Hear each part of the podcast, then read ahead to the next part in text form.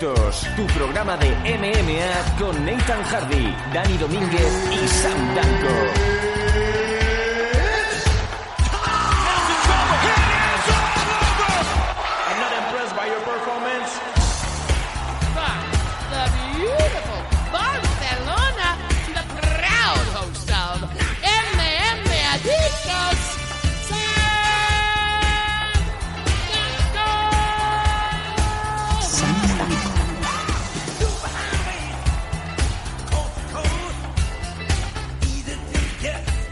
Hola, hola, hola, ¿qué tal? ¿Cómo estáis todos? Mi nombre es Sam Danko y esta es la edición número 189, madre mía, cómo pasa el tiempo, de MM Adictos. ¿Cómo estáis todos? Eh, ¿Tenéis ganas de saber un poquito de la información que ha habido durante la última semana, los últimos días, en todo lo relacionado a las artes marciales mixtas? Bueno, pues este es vuestro programa, el longevo, el original, el auténtico OG Beach. Y nadie mejor que Nathan Hardy para confirmarnos esta última frase desde Málaga. ¿Cómo estamos, Nathan? Buenas tardes, Sam. Pues sí, aquí estamos una semanita más en MM Adicto, la edición número 189, ya estamos cerca de las 200. ¡Wow! Y un buen fin de semana con la parte de, de ese evento de USC, que ha habido alguna sorpresilla, que ya la comentará en la segunda parte Dani, que va a estar con, aquí en el programa. Correcto. Y algunas que otras noticias que no que son de fuera de, de lo que es eh, USC, que toda la gente muchas veces parece que no existe nada fuera de, de UFC, pero sí que hay cosas. Y lo hemos visto este fin de semana en One Championship, por ejemplo, donde teníamos una pelea muy importante, donde ya la semana anterior habíamos dicho que también si no hubiera tenido ese accidente que comentamos a, lo largo de la, de la semana pasada, eh, Angela Lee pues hubiera estado también aquí en esta card defendiendo el título. Que creo que en aquel entonces dije Strikeway, pero es el título Atomway, pero para One Championship el título Atomway en 115, es Ujú. un cambio de división diferente. Porque si no es que se tenía que cortar una pierna Angela para dar el peso. Y nos Pero, como te digo, combates interesantes, noticias varias y sobre todo nombres. Tenemos muchos nombres y podemos incluso lanzar un... Vamos a dejar ahí un rumor luego que lanzaremos a lo largo del programa de cosas que pueden estar muy muy importantes por venir para luchadores nacionales. Sí, y bueno, hoy estoy muy contento porque, como bien ha dicho Nathan, este, este número de MM apenas hay UFC más allá del, del análisis que tendremos en la segunda parte del programa con Dani Lujo Domínguez. Pero en tema noticias, pues creo que hoy vamos a ir capitalizados por todo lo que se ha movido fuera del ámbito de UFC, lo cual, como reitero, me encanta. Y algún nombre que otro, ¿no? Vamos a ver si podemos soltar algo para llamar la atención de, la audiencia, si no están ya bastante, bastante contentitos, ¿no? Con lo que se va moviendo. Sí, podemos, después ya digo, a lo largo de- del bloque de noticias soltaremos algo, pero no vamos a dar nombre porque no queremos perjudicar a nadie. Y ni a fuentes, ni a luchadores, ni a nadie, pero sí que vamos a decir algo que nos ha llegado, que puede ser, puede al final truncarse como de costumbre o algo, Sí. y la gente dirá, ay, eh, claro, esto es como, como Josep Pedrero no soltando una y esperando que a lo mejor se pase, ¿no? Sí. Eh, es un, a ver, eh, tenemos la idea, o sea, tenemos esa no- ese rumor que nos han dado, esa noticia que teóricamente estaría confirmada, pero digo teóricamente, Sí. Bueno, pero como digo, no podemos dar nombre. Si Bien. luego al final resulta que no pasa nada, pues pasará como cuando, por ejemplo, hablábamos de los rumores que situaban a USC aquí en España, ¿no? Uy. Viniendo alguna vez. ¿en qué temporada A fue veces, esto? a veces acertamos, a veces fallamos. Acertamos, por ejemplo, cuando dijimos que Bellator iba a venir a España y al final hubo el desembarco en Titan Channel. Hubo ese Road to Bellator, que bueno, no era un evento directamente de Bellator, pero sí que un evento que tenía relación con Bellator Ujú. que por cierto el ganador del torneo está to- estamos todavía a la espera de que, de que participe en la compañía. Aridane Romero. Efectivamente, contratos de por medio, disputas, noticias falsas en periódicos de tirada nacional, pero que al final se han demostrado que sí cuenta como luchador de, de Bellator, que no está contratado por una empresa externa, como por ejemplo se comentó en su momento que Manuel García, Manu García, estuvo cuando estuvo peleando allí en, en Bellator, Correcto. venciendo además. Sí. Pero eso, o sea, es simplemente coger de esto y que la gente lo tenga en cuenta. Porque si luego en el futuro, y no futuro muy lejano, estamos hablando de que cierto luchador ha llegado a, a la órbita de cierta empresa y ha firmado, pues que digan, coño, pues al final tuvieron razón. Bueno, ya lo clavamos hace unos meses cuando avisamos prácticamente tres semanas antes de la confirmación de que Lufo iba a participar en Combate Américas. Sí, efectivamente. Cuando ya una semanita antes decíamos que existía la posibilidad esa y luego esa semana, esa misma semana, pues ya Boom. confirmaron que Lufo iba a ser participante de la Copa Combate. Así que algo creo que sabemos y algo, algunas fuentes creo que tenemos, no suficientes como para no inventarnos noticias y Bueno, son ocho años ya, Nathan, de, de mochila, ¿no? Nos caben muchas cosas. sí. Y, y lo mejor de todo es que no somos profesionales. eh, Ah, bueno, amigo. Bueno, yo me lo llevo muerto, ¿eh? sí. Me lo llevo muerto a veces, tiempo ¿eh? completo, como, como bien Vale. dijo Dani, profesional en- sí, pero dedicado a tiempo completo no lo estamos.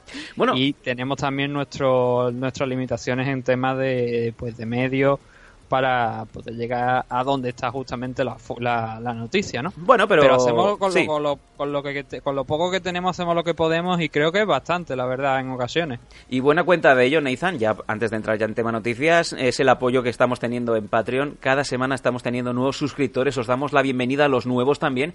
Y esta yo creo que es la mejor recompensa que estamos teniendo, Nathan, en estos, como bien digo, más de ocho años ya de emisiones desde 2010 de MM Adictos.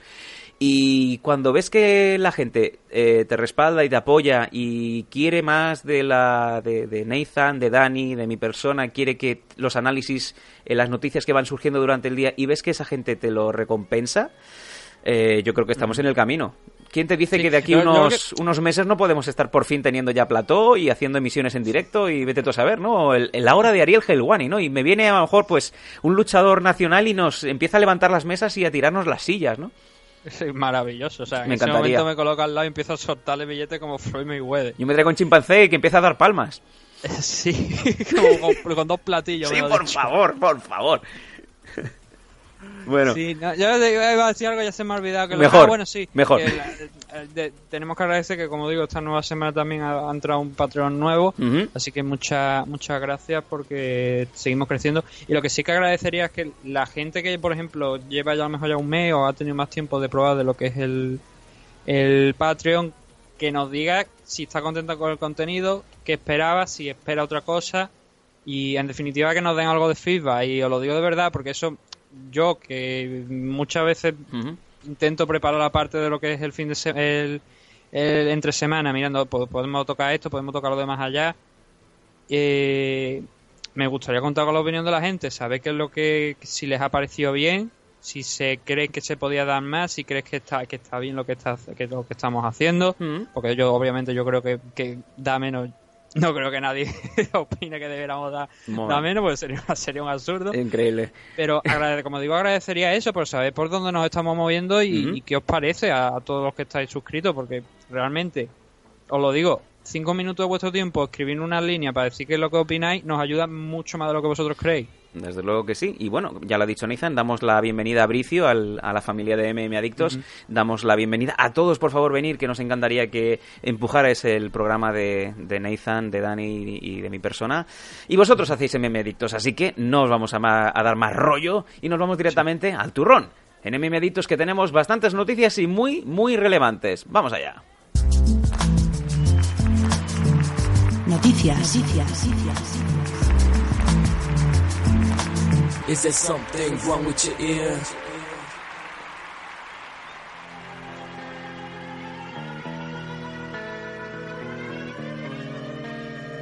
Soundgarden está muerto. In my eyes, in disguises no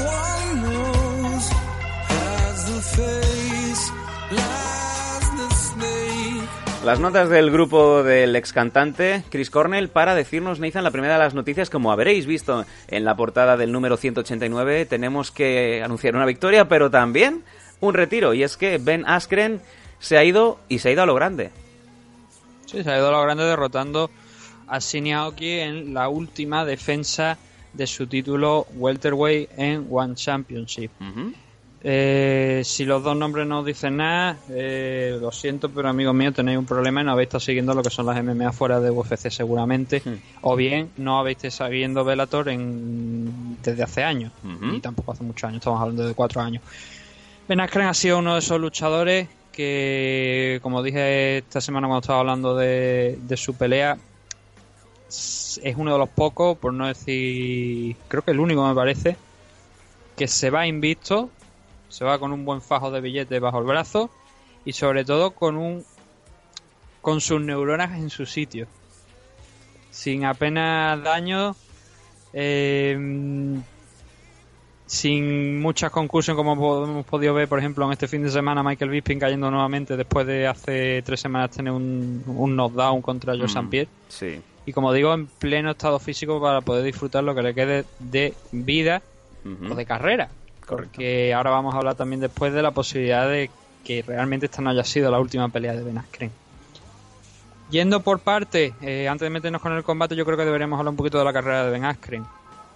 Eh, ben, pues, llegó a Bellator muy, bastante joven, eh, hace ya unos 7 años aproximadamente, y se hizo con el título, se hizo con el título Welter, a prim- casi a, a su cuarto combate, creo, me parece, quinto combate, creo que fue.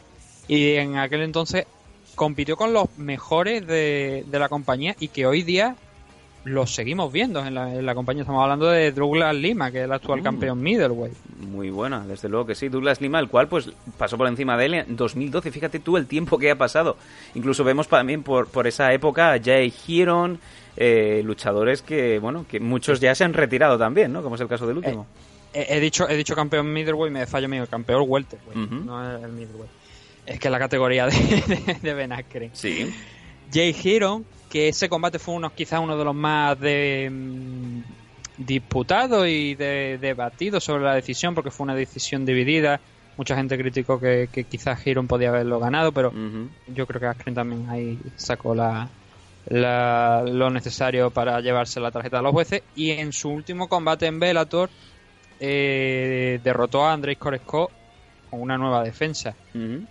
Eh, hay una cosa, eso fue antes de darle de dar el salto a, a One donde aquí tenemos el problema, porque como tú bien sabías, en aquel, en aquel entonces UFC era mucho mayor, mucho mayor y mucho mejor compañía de lo que era Bellator. Ahora se podía decir que se han no igualado las fuerzas, pero sí han, han aumentado por parte de, Mm. de Bellator, bien con decisiones empresariales, bien con la llegada de Scott Coker, que creo que es una pieza fundamental de lo que estamos viendo hoy, hoy día, de también de ese trasvase. Que yo creo que también se ha perjudicado UFC mucho con las estrategias, como por ejemplo lo de los sponsors, ha, propiciado que muchos de, esos- de sus luchadores pasen a, a Bellator.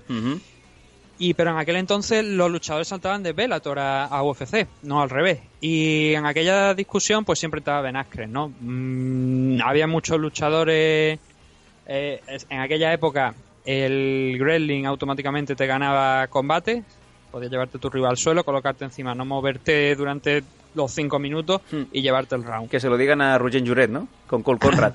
Oh, ya te diré, aquel combate de Ruyen del pobre que se le, se le tiró encima. Cole Conrad creo que era, que era uno de los compañeros Cole de de, de, de Brock Lesnar en el De- Lesnar. Death Clutch. pero había una diferencia de peso enorme entre, por no decir que Cole Conrad pues estaba gordito, estaba grande, estaba bastante rellenito. Hueso ancho. Y sí, efectivamente, cuerpo ancho, porque los huesos no crecen, lo que crecen es el tamaño. ¿Y eh, por qué la- pero por qué cuando dice la chica que yo no estoy gorda, estoy de hueso ancho, te lo crees? Yo no sé si alguien se lo creerá, Vale, pero perdón. eso no es así.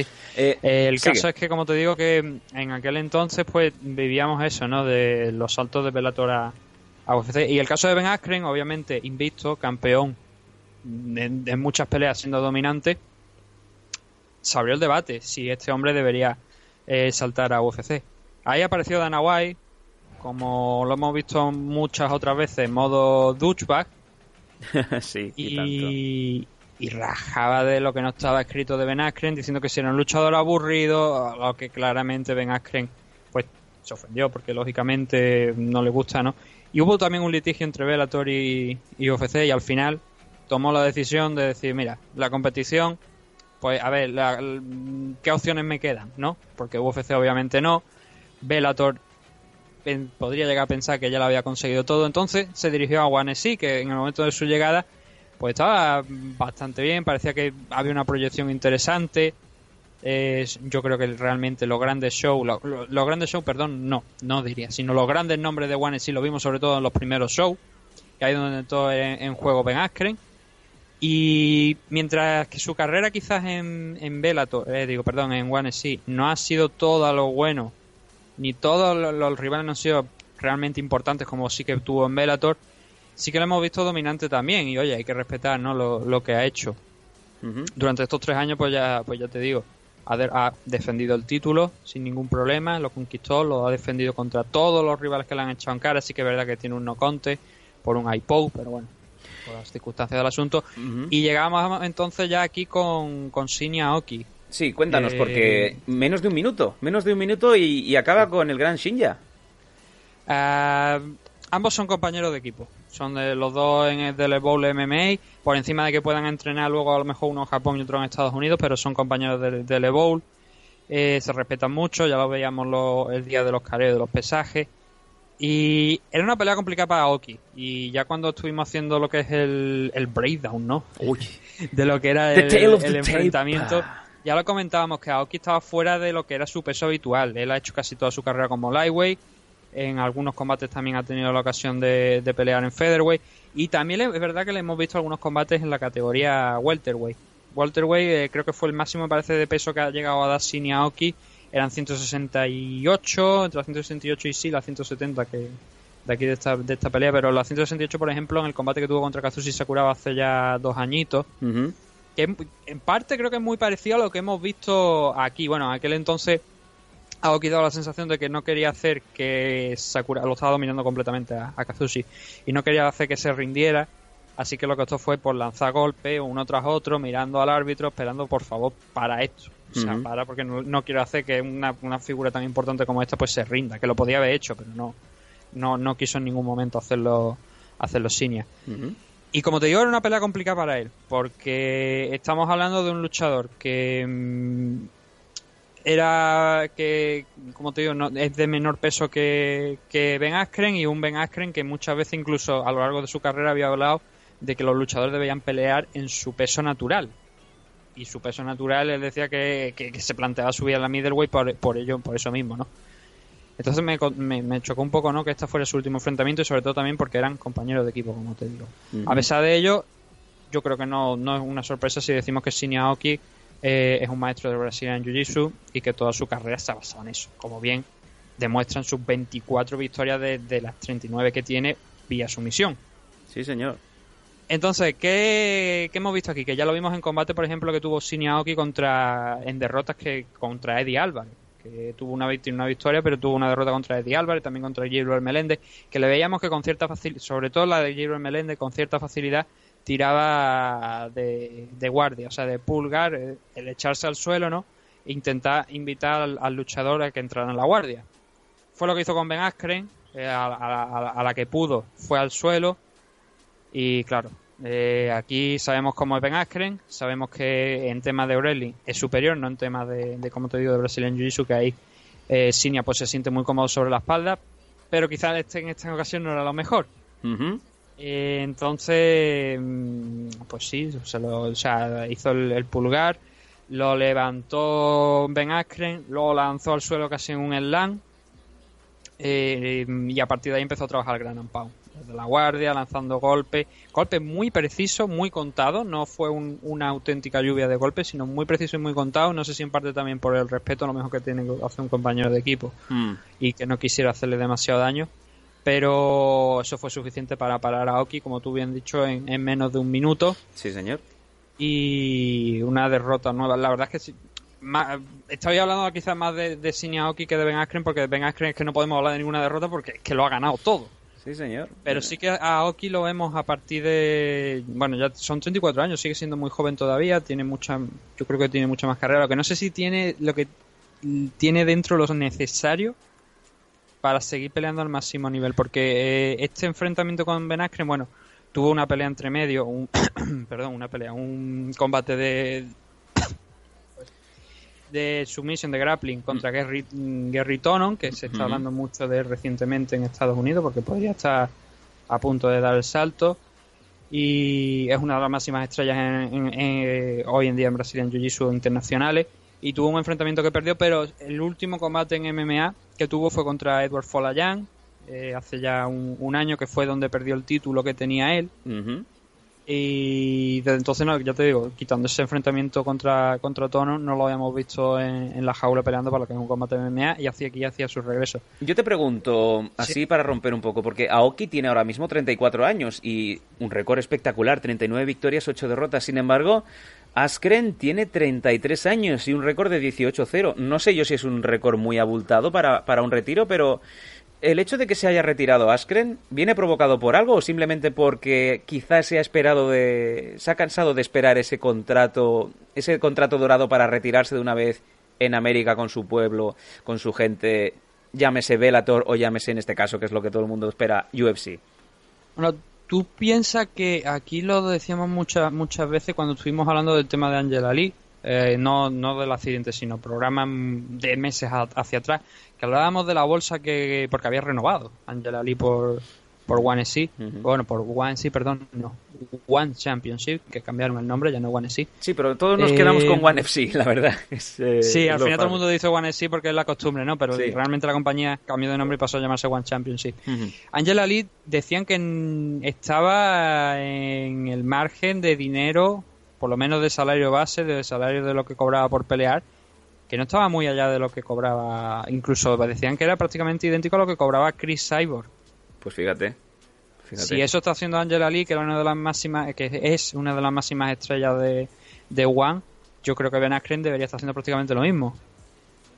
Con lo cual no creo que el dinero fuera problema. Mm, Sí que es verdad que a lo mejor en una empresa como el UFC podría estar haciendo más dinero, pero el problema con UFC surge del que está arriba, de No Dana sé. White, que fue lo que lo que hemos comentado hace unos minutos. No sé si te pasa a ti lo mismo, pero el hecho de poner a Ben Askren en UFC quizá diluiría un poco la trayectoria inmaculada que ha tenido hasta ahora, porque yo veo a Ben Askren como en esa época del gran trasvaso, ¿no? De- del gran trasvase de luchadores de Bellator a UFC y te pongo el nombre de Jake Shields, te pongo los Gilbert Meléndez, te pongo todo este, todo este set de luchadores que pasaron hacia allá, incluso Eddie Álvarez y no Héctor Lombard y no han acabado de pasar de, de ese mid card en donde no han acabado de brillar como se esperaba de ellos. ¿Tú crees que el caso de que si Ben Askren se hubiera ido a UFC hubiera sido un welter más? Boom. Creo, a ver, eh, es que es una, una respuesta complicada. Porque Pero- pero quizás hoy en día. curiosa, es curiosa, eh, la, o sea, la el, pregunta. el, el Askren, el Askren de hoy en día, ¿vale? No, o sea, de, de aquella época. Hoy en día, con el cambio de normas que ha habido en el tema de, de lo que es el grappling efectivo, striking efectivo y tal y cual, a lo mejor tendría más problemas. Pero en aquella época donde, como, como te he dicho, y no sé si lo saben nuestros oyentes, pero si no lo no veían las MMA en aquella época y se han, ah, baña- se han metido ahora con, con este deporte recientemente, recientemente quiero decir este año mismo, que cuando ha habido el cambio de normas, eh, igual no lo, no lo aprecian, pero ya sí lo decimos nosotros que en aquella época mm, tú conseguías un takedown y no tenías que hacer mucho más, o sea, te quedabas en guardia, evitando que, el- obviamente, con algo de trabajo que el, que el árbitro te, te, te levantase y tenía ganado el round. Sí. Y en esa categoría es donde mucha gente metía a Ben Askren. Y eso era lo que, provocaba, lo que provocó aquellos enfrentamientos entre Dana White y él, eh, donde Dana White pues, lo acusaba de ser un luchador aburrido. Ujú. Efectivo. Eh, o sea, él creo que en ningún me parece que Dana White no, no recordé en ningún momento haber escuchado por aquella época decir que era un luchador efectivo, pero ya te lo digo yo, eres un luchador efectivo porque le hemos visto que esa estrategia le funcionaba con los top Y que, y de que Bellator en aquella época y que hoy día siguen siendo top en, en Bellator. Normalmente los luchadores evolucionan. Y Y Nathan, hoy y que... eh, es un gran luchador y, y lo era cuando estaba también antes también. ¿Qué, qué excusa puso Dana White cuando fichó a Jake Shields para no decir lo mismo? Porque incluso Jake Shields es un luchador mucho más lineal. No, no recuerdo qué excusa pondría, pero supongo que sería algo similar como que hemos cerrado Strikeforce y hay que meterlo aquí. Sí, eh, yo recuerdo aquel- aquellos combates infames contra John Fitch. John Fitch contra Jake Shields era, creo que, el combate idóneo para mandar a la cama a, a Morfeo. Claro, pero eh, ahí es donde tenía- donde entrábamos en el debate, que era donde precisamente también que entraba Ben Askren. Eh, cuando tú pones un pie en la jaula, ¿tu intención cuál es? ¿Entretener a la gente o ganar? Ya, bueno. Mm, había mucha diferencia entre los entertainers allí. Y en aquella época por entertainers me, llevo- me voy a Clay Guida, me voy a Stefan Bonar o mm, no recuerdo alguno, Roger Huerta, que precisamente hoy hablábamos antes fuera de micro de Roger Huerta, fíjate. Pero no, no había mucha diferencia, no sé que fueran demasiado his- histriónicos, ¿no? Claro, eh, aquella época era la, época de eh, quédate sin neuronas o quédate como Charlie Dell. Jason Miller, fíjate. O sea, Jason- bueno, pero ah, bueno, Jason Sí, sí, Miller yo creo tuvo- que hay más... tuvo- ya, ya, No. ya. pero tuvo Sí, su momento ahí en UFC también. de- Tuvo, tuvo un combate contra George St. Pierre en donde era el mejor Mayhem Miller que nunca ha habido en el mundo de las MMA. Era el mejor Mayhem Miller. Yo me yo recuerdo cuando, cuando lo cuando lo volvieron, cuando volvió a entrar en UFC, que creo que fue precisamente el primer combate que tuvo fue contra Michael Bisping, Sí.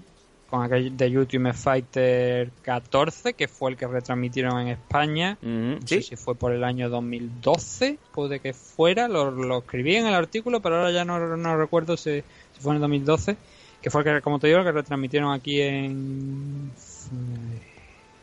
uno de los canales de Mediaset, que ahora no recuerdo cuál era exactamente. Eh, ahora No, no te lo sabría decir.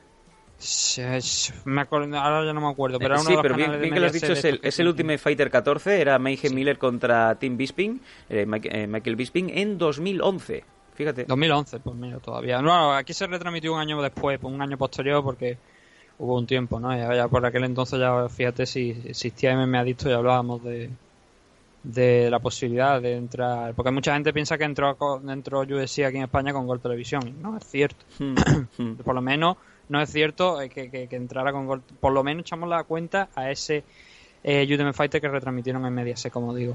Y fíjate tú qué temporada tenían. pero ¿eh? el caso Eh, eh, es era la primera- John sí, Dodson estaba, estaba TJ Dillashaw, eh, teníamos a Diego Brandao, Denis Bermúdez, Akira Corazani, Brian Caraway.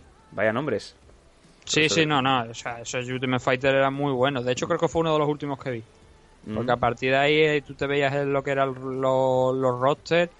iban cuestos, obviamente. La, la, la, la excepción, ¿no? Eh, el de Abner y el de, y el de Enrique por medio, ¿no? Eh, y el de Irene también con la, la pelea que tuvo con el Ultimate Fighter eh, para poder entrar en la casa, que bueno, por desgracia no, no lo consiguió, pero estuvo ahí, ¿no? Que también es el dato importante. Sí. Eh, el caso como estaba diciendo eso, que, mm, que quiero pensar que eso que fue lo que dijo, lo que justificó Dana White con Jay Shield, ¿no? Que, que bueno, es que es campeón en, en Strikeforce y obviamente tenemos que meterlo por aquí, ¿no? En alguna parte. Bueno, Pero yo creo que Jay Shield eh, por lo menos demostraba corazón. Hay otros luchadores Mm. que no demostraban nada. ya, no te decían Por nada. lo menos ¿no? lo intentaba. eh, cuando yo recuerdo la pelea que tuvo con Akiyama, que fue una pelea muy bonita, sobre todo desde el punto de vista técnico de, de Sessiyama. De hecho, Akiyama sacrificó lo- la buena faena que llevaba por contentar al público. Y perdió esa pelea por eso, ¿eh? Sí, la verdad es que sí. Eh, eh, siempre fue un luchador. Akiyama siempre fue un luchador porque yo creo que ya podíamos hablar de que está retirado en parte. Mm. Eh, muy entretenido. Eh, tuvo su época polémica con, con Sakuraba, además creo que fue, ¿no? Fue por aquella Mm. que lo acusaron de del tema de que si se había embadurnado el cuerpo de, Sí, que se había pasado con la vaselina. De Vaselina, sí. Como también acusaron a Son Pierre en su época. eh, o sea que no es algo exclusivo. Pero el caso es que Akiyama lo admitió al final. O alguien del equipo de Akiyama, no sé si fue el propio Akiyama, admitió que eso había sido así. Y su credibilidad quedó un poco dañada. Pero es Dios, ¿cómo vamos a obviarlo? ¿no? Aunque eso una leyenda como Saku. Bueno, el combate, el combate de Eh, Akiyama la contra... última parte de esto del tema Sí. de Ben Askren. Sí. Eh, hemos dado algunos datos de su carrera, hemos dado, hemos hablado de la pelea del enfrentamiento contra Shinji Aoki. No sé si alguien tiene más preguntas sobre Ben Askren, pues que nos mande algo. Como digo, creo que es un luchador que ha sido muy castigado por parte de, de UFC y de Dana White, que es el sitio donde creo que corresponde, o bien Ujú. Bellator o bien UFC, Ujú. por el tema de, pues precisamente que es un luchador que está invicto, que es un luchador que ha tenido buena competición y que por lo menos la oportunidad creo que se la había merecido. Pero como, como digo, mucha gente lo consideraba un tipo aburrido y en parte eso provocó pues que no, no lo veamos a día de hoy en la compañía de, de Dana White o en la de Scott Coker. Bueno, Ahora bien, mm, Ben Askren, antes de dejar por última vez los guantes, bueno, por última, por, primera y última vez los guantes dentro de la jaula en señal de retiro, nos dijo que mm, no sé, no, no sonó a un hombre que estaba completamente retirado. ya. Dejó una puerta por ahí sin, mm, por si llega el caso de un buen contrato o una oferta mareante para pelear en principalmente UFC. Incluso o sea, él comentaba que si a lo mejor si, si se daba la casualidad de que le llegara una pelea directamente por el título, que sería contra Tyron Bully, porque es el campeón welterweight, pues que ahí ya obviamente tendríamos esa puerta, ¿no? Eh, Mm. Esa opción de, de volver a verle.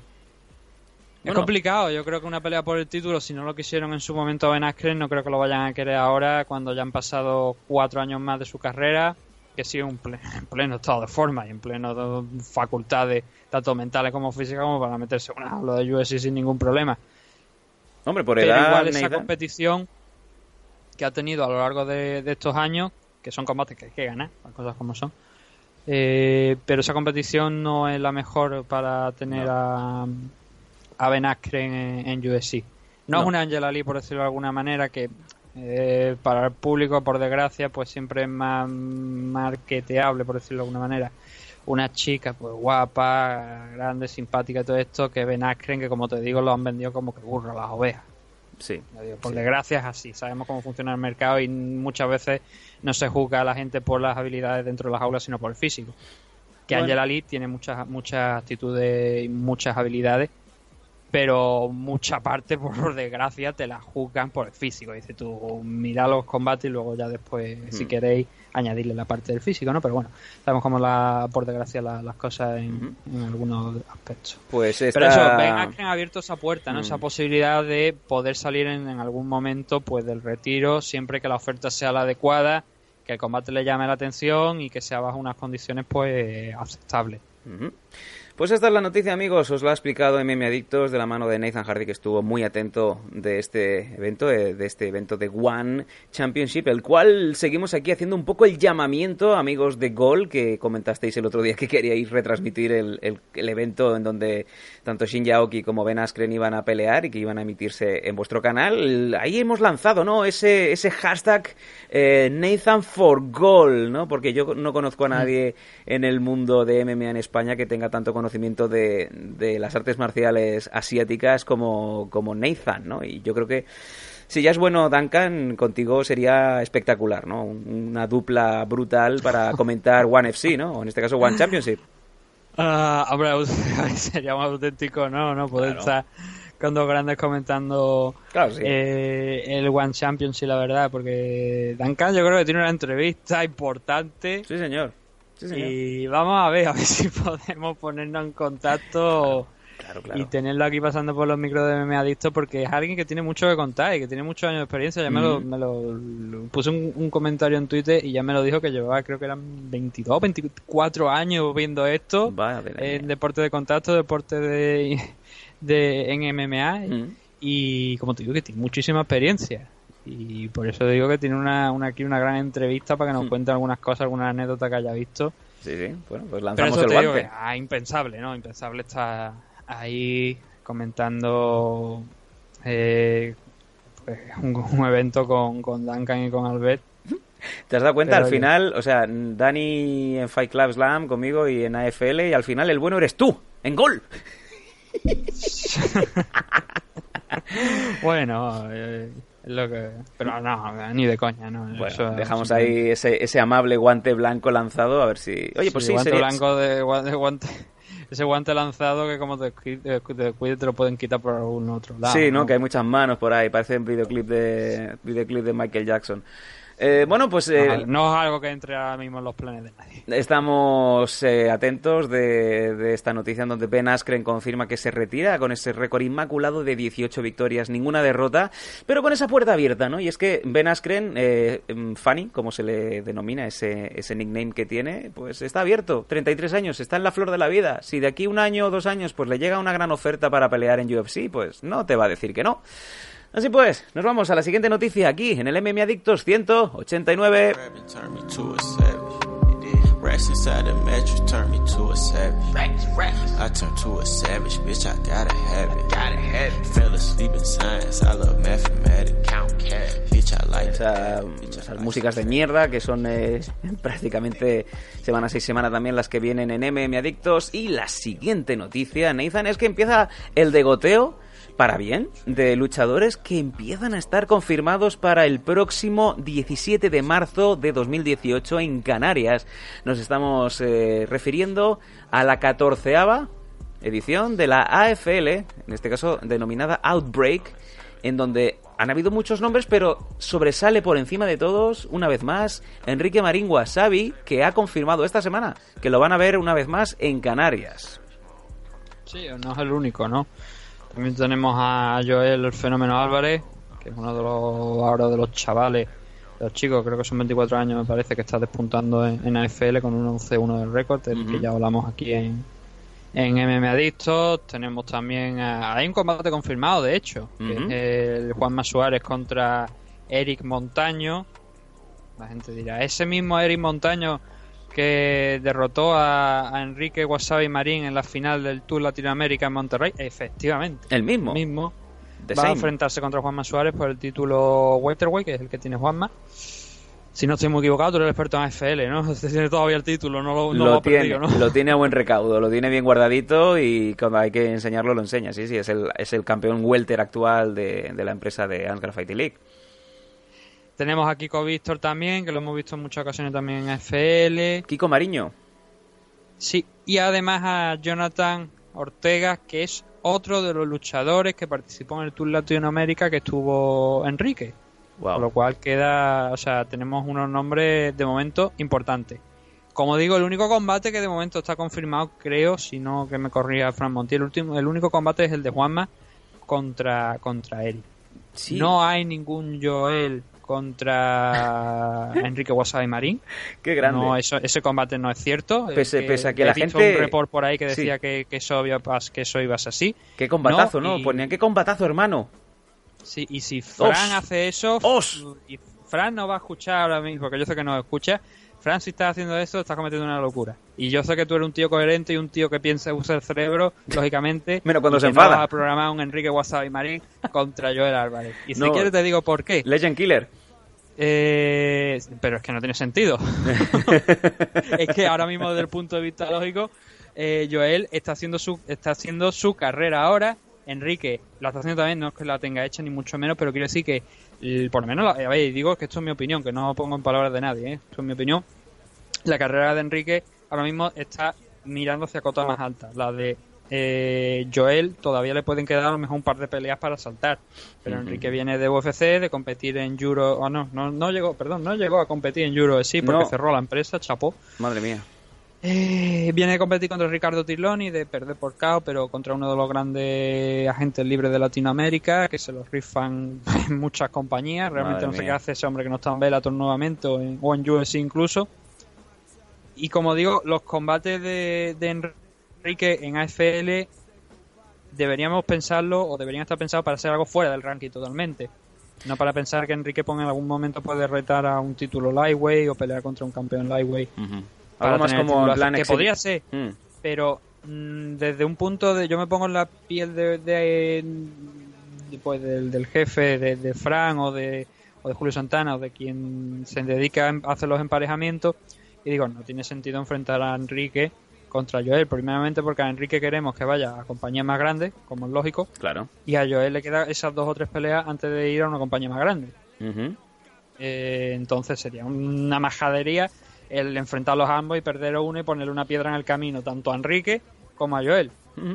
Y sí, señores, si creéis que eso es una forma cobarde de hacer booking, bienvenidos al mundo porque es así como funciona. El tema del buqueo internacional eh, en los eventos de MMA. Tú normalmente, sobre todo en estas empresas de FL que no tienen el mismo potencial económico que tiene UFC, tú tratas de proteger a un luchador dándole competición buena, pero también intentas que crezca, o sea, que sea tu cara, que en algún momento pueda ir a dar un salto a una compañía grande. Si vas a enfrentar a, tu- a tus dos mejores luchadores para que uno pierda y ponerle una piedra en el camino, como digo, a uno de ellos, joder, eh, eh, no estarías haciendo lo correcto. Entonces yo creo, por eso cuando yo cuando yo escucho ese report de no, yo él se va a enfrentar a Enrique, digo, vamos a pensarlo lógicamente, no tiene sentido Sí. ninguno. Bueno, eh, de hecho vimos, y esto no sé qué pasa, que, que esta semana la gente yo creo que no se mira muy bien las cosas, ¿no? Vimos también a Abner Lloveras en Instagram poniendo una captura de pantalla de- del próximo Fight Club Slam en donde está confirmado la presencia de Abner y pusieron en la misma imagen a Eddie Ruiz de Muay Thai. Y la gente, incluso creo que Titín puso, vaya combatazo, hermano, en donde eh, Abner dijo, no, no, que vamos a pelear los dos en el evento, pero no contra uno contra el otro, porque uno, eh, Abner va a pelear en boxeo y Eddie en Muay Thai, ¿no? Que podría ser porque hemos visto luchadores que hacen la transición, ¿no? Pero de Ujú. momento todo lo que sabemos es que Arnett no ha hecho la transición a Muay Thai. Ojo. Sí que está en boxeo, él va a, va a participar en un combate de boxeo en Fight Club Land. Eh, otro más, porque ya lleva, ya lleva unos cuantos eh, Arnett aquí en boxeo. El último Sí, sí. fue de MMA. Sí, sí, Creo que ha competido desde entonces, fue en War of Titan. con una victoria. Y sí, no, hay que tener cuidado, hay que echarle dos, dos, dos o tres vistazos antes a las publicaciones para antes de sacar conclusiones, porque yo creo que la el tema ese de, de la posibilidad esta del Joel contra Enrique y todo eso viene Mm. también por algo similar, simplemente por, Mm.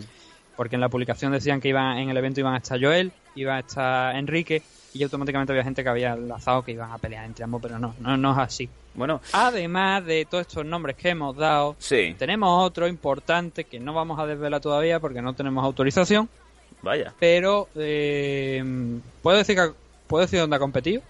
Sí, sí, sí, desde luego, me imagino que no habrá ningún impedimento, vamos. Es un luchador que ha competido internacionalmente en prácticamente no, creo que de hecho me parece que, que ha competido en todos los, en todos los, los continentes menos en Oceanía tenía que mirármelo y en África también tenía que Uriol Gasset. que. Uriol Gasset. Sí, sí, Uriol, Uriol creo que contaría los cinco, ¿no? Uriol ha estado, creo que ha estado, le falta pelear en el Polo Norte, hacerle un mataleón a un pingüino. o, una, o un león marino, más un león. Oh, mataleón mataleón marino. león marino. Las focas esas Eh, con bigote. Este, este chico del que estamos hablando Sí. ha peleado en Pancrase, ha peleado en WEC y ha peleado, y lo voy a dejar ahí para no dar más datos, en un Ultimate Fighter. Wow. No un Ultimate Fighter con todas las letras. O sea, un ulti- Ultimate Fighter americano, no un latino. Sí, de los numerados de... No es un latinoamericano, Wow. porque además es un luchador ya... No, sigue siendo joven, ¿no? Pero que ya tiene muchos años de competición.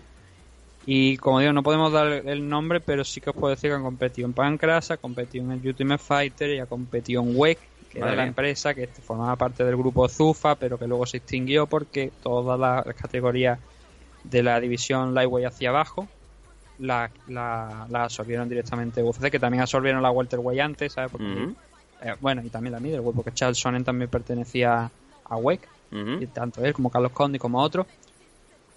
Pero, como digo, eso, eh, un luchador que ha convertido en esas tres compañías. A partir de ahí, si vosotros queréis investigar y queréis sacar el nombre, pues sois, sois libres, ¿no? No, me voy a no, no vamos a deciros nada, pero yo de momento suelto esos datos para que la gente eh, se vaya haciendo la idea que es un luchador importante. Incluso creo que llegó, eh, como te digo, no ahora no tengo aquí los datos por delante, pero creo que ha llegado a competir también en Europa.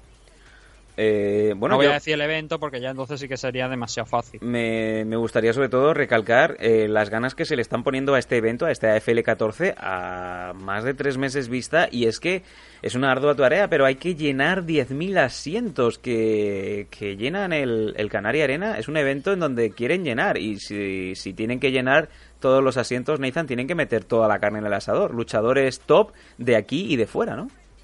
Sí, incluso AFL ha ido un paso más, más lejos todavía. Vamos a ver. Está, ha llegado a un acuerdo con una agencia de, de viajes Sí. y eh, va a ofertar una serie de viajes, que una serie de packs que incluyen dos noches de hotel, el vuelo y la entrada a AFL eh, en una zona. eh, Hay que decir un, un hay que dar un dato importante. Este evento va a ser con los sitios numerados. Sí. No, No va no- a ser el que llegar y sentarte donde tú quieras. Ah, es importante porque mm, si la gente eh, piensa ir, que vaya haciéndose la idea de dónde quiere comprar la entrada y algo porque, como digo, son numeradas. Eh, tengo la imagen delante ahora mismo, me la ha pasado Nathan. eh, es en el sector ringside, o sea que es prácticamente a pie de jaula.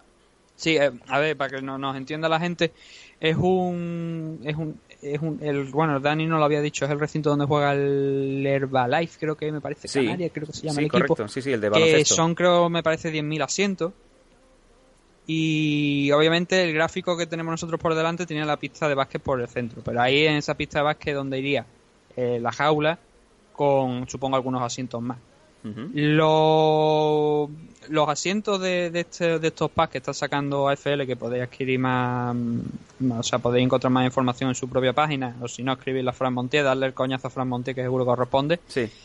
eh, está justo a pie de pista. Está justo lo que es el pie del parque eh, de lo que es la pista. O sea que mm, os podéis hacer una idea más o menos dónde está de todas formas. Todo ese, el planning de, de AFL está también, o sea, el planning de lo que es el, los asientos está publicado también en la página de AFL, Ujú. que es AFL MMA, o si lo buscáis por la arroba es a- en, en Facebook, importante, Ujú. arroba AFL MMA Spain. Y ahí tenéis, como te digo, todos los datos. Tenéis lo que es toda la pista y Ahí podéis ver es la 101. O sea que si estáis ahora pensando dónde podía ser, si lo buscáis está en el 101. Ujú, Bueno, pues es avión Eh, más que- que hotel esa entrada, más entrada. Esa entrada sí que creo, no sé si está el precio del, del resto de las entradas, pero el, el precio de esa entrada, según estoy viendo aquí, de las que son en, en esa zona, es de 30 euros. Sí. Y Bueno, estoy viendo- que 30 euros, hay dos cuenta la car que Sí. de momento Sí. están sacando y que piensan y que creo que pueden llegar a traer, porque parece interesante, eh, lo merece la pena. La verdad, si estáis en Canarias, a lo mejor si, estáis, si os pasa como, como, como a mí, que estáis en otra parte de, de España, es más complicado. Bueno, estoy viendo si que hay este pack, en Canarias, Nathan, pues sí que lo podéis pensar. este pack que estoy viendo ahora que tengo aquí delante, estoy viendo avión más hotel más entrada y salidas desde Barcelona, Madrid y Málaga, así que, oye, no puedes ponerme excusa, que tú también estás por ahí, estás en el bloque. No, no, sin, sin ninguna duda. O sea, que, vaya, que no, eh, que hay- o sea, en general, que hay opción de salir desde, desde el norte de España, desde el centro y desde el sur. Vamos, Sí, para resumir. no, o sea, eh, hay posibilidades. La verdad es que lo que pasa es que bueno, no, no, no está un poco muy caro, porque estamos hablando que es Canarias, 230 euros veo aquí una de las opciones, la otra es 245 o Ujú. 265 dependiendo si tiene un plus más. Bueno, Que eso incluye el vuelo, incluye el hotel y incluye la entrada FL de 30 euros. Bueno, si pues, quitamos esos 30, pues te quedan dos noches, creo que son, me parece, do- dos, ¿no? Son dos, dos, dos- dos noches de hotel. Pero esto es por persona, ¿verdad? no lo tengo, no lo tengo delante ahora mismo. Es posible que sea por persona, claro. Sí, sí, creo que son por persona, son por persona. Es un pico, obviamente, ¿no? Tiene que ir desde la península hasta allí. Pero es un gran evento. Bueno, eh, cualquiera de la península que se desplace a, a Canarias para ese fin de semana, me imagino que va a ser lo mínimo que se va a gastar. Porque si te vas tres Sí. días, te vas de hotel, te vas a comer y te vas a, a las luchas, ¿no? Pues yo creo que no te baja de ahí. Sí, no, no, totalmente. Mm. Y además que eso, que lo tiene prácticamente todo guiado, ¿sabes? Sí. Tiene todo incluido y supongo que te- es, es fácil encontrar el pabellón, no creo que sea muy difícil, dado que es un pabellón grande.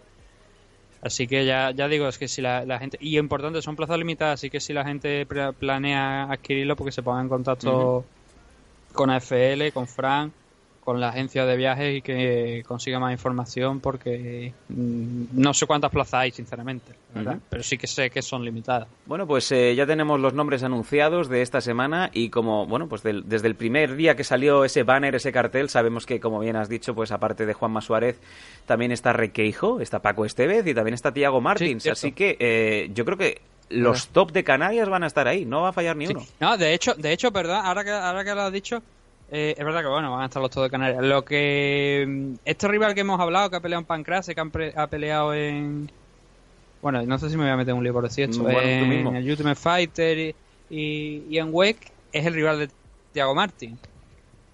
¿Ah, sí? ¿Eso lo sabías tú ya? Ah, lo sé yo como lo sabías tú, o sea... Bueno, vamos a ver, vamos a ver si se confirma no y, sale. No sé yo si estoy, estoy contando demasiado, creo que no. Bueno, de momento no, No, hay... debería, a ver, no, no considero que no estoy contando demasiado por el simple hecho de que sabemos que Thiago Martín va a estar Sí, y que hemos dicho que hay un luchador importante que va a estar peleando contra él. desde luego que sí. o sea, que hay sí. un luchador importante que va a estar. Si decimos el emparejamiento, tampoco pasa nada porque nadie sabe contra quién va a pelear Thiago Martín. Y además está anunciado ya Thiago, con lo cual Sí, señor. que sepan que el rival de Thiago Martín es importante, que no es un cualquiera ni un luchador de poca de poca experiencia, no, es un auténtico guerrero. Así que si le gusta Thiago Martín, pues que sepa que van a tener un auténtico combatazo Buah. por delante, un buen rival. Pues sí, ya sabemos Claro, los digo, si me nombres. estoy metiendo en un lío y estoy jodiéndole la exclusiva a Fran, pues lo, lo siento, pero Tú mismo. no he dado- eh, claro, te digo, no he dado el nombre del luchador. Simplemente he dicho que Thiago va a pelear contra él. Sin, no, sin ninguna duda ya sabemos muchos nombres, sabemos los emparejamientos que se están empezando a cruzar y Nathan, yo no veo pelea fácil para ninguno porque eh, yo creo que hasta, el- hasta este momento, si sale la CAR que tiene toda la pinta que va a salir, yo creo que esto te llena los 10.000 asientos segurísimo. Es un, un, un evento ambicioso y Sí. todo evento ambicioso tiene que tener una cara ambiciosa. Buah. Y obviamente, para ser una cara ambiciosa, las peleas tienen que ser importantes. Y no puede haber un rival pequeño, ni un rival mediano, ni siquiera. Tienen que ser todos rivales grandes. Así que eh, eso yo creo que es lo que tiene AFL en su punto de mira a la hora de hacer este evento. Y vamos a ver que lo tenemos eso, porque es que claro, es lo que tú has dicho, es que tenemos ya el, el- lo que es el banner de- del, del, del, del evento donde tenemos varios luchadores que todavía no han sido anunciados, pero claro, tú están en el banner dado por hecho que van a pelear, ¿no? Claro que sí, ¿no? Es como que me puedes poner tranquilamente a George St. Pierre y al señor de San Luis Obispo, ¿no? A- al señor Lidel. Pero Sí, bueno, Y luego, luego digo, va a estar, ¿no? Pero, ay, no, no ha estado. no han podido venir, No ha refun. venido Rey Misterio. Refun, refun. Pero Bueno. sí que eso, y además también me habían comentado, creo que lo había dicho, esto es, sí, esto es noticia propia de FL, que había un luchador también internacional, que también había sido peleado, peleado de UFC, que iba a estar allí en, en la arena Sí, sí. pues como invitado. Y que Que va a no dar- pelear, va a- va a dar pero seminarios también, no creo. pelear, Sí. Pero sí que va a estar ese fin de semana allí en Gran Canaria y que va a realizar un seminario. Y sí que la, esta nota de prensa que tiene más de 10 combates en UFC, así que Wow. ya sabéis, un, un auténtico Una locura. veterano. Pero no podemos dar nombres, nosotros ya lo sabemos. AFL tampoco ha dado nombre, pero vamos a ver. Eh, yo os lo digo eh, con la mano en el corazón. eh, tengo muchísimas ganas de, que llegue ese evento porque tiene una pinta brutal. Ya los nombres que, que han salido y los que aún están por salir os van a dar la. Se os van a poner los ojos como el Cirsa, ¿sabes? Va a empezar a daros vueltas porque vais a pensar que vaya nivel eh, que se puede llegar a hacer aquí en España. Así que todo lo mejor para, para esta empresa que le está poniendo muchísima ambición, como ha dicho Nathan Hardy, y ojalá vaya bien, no solamente a esta empresa, sino a todas las empresas que están apostando muchísimo por el MMA últimamente.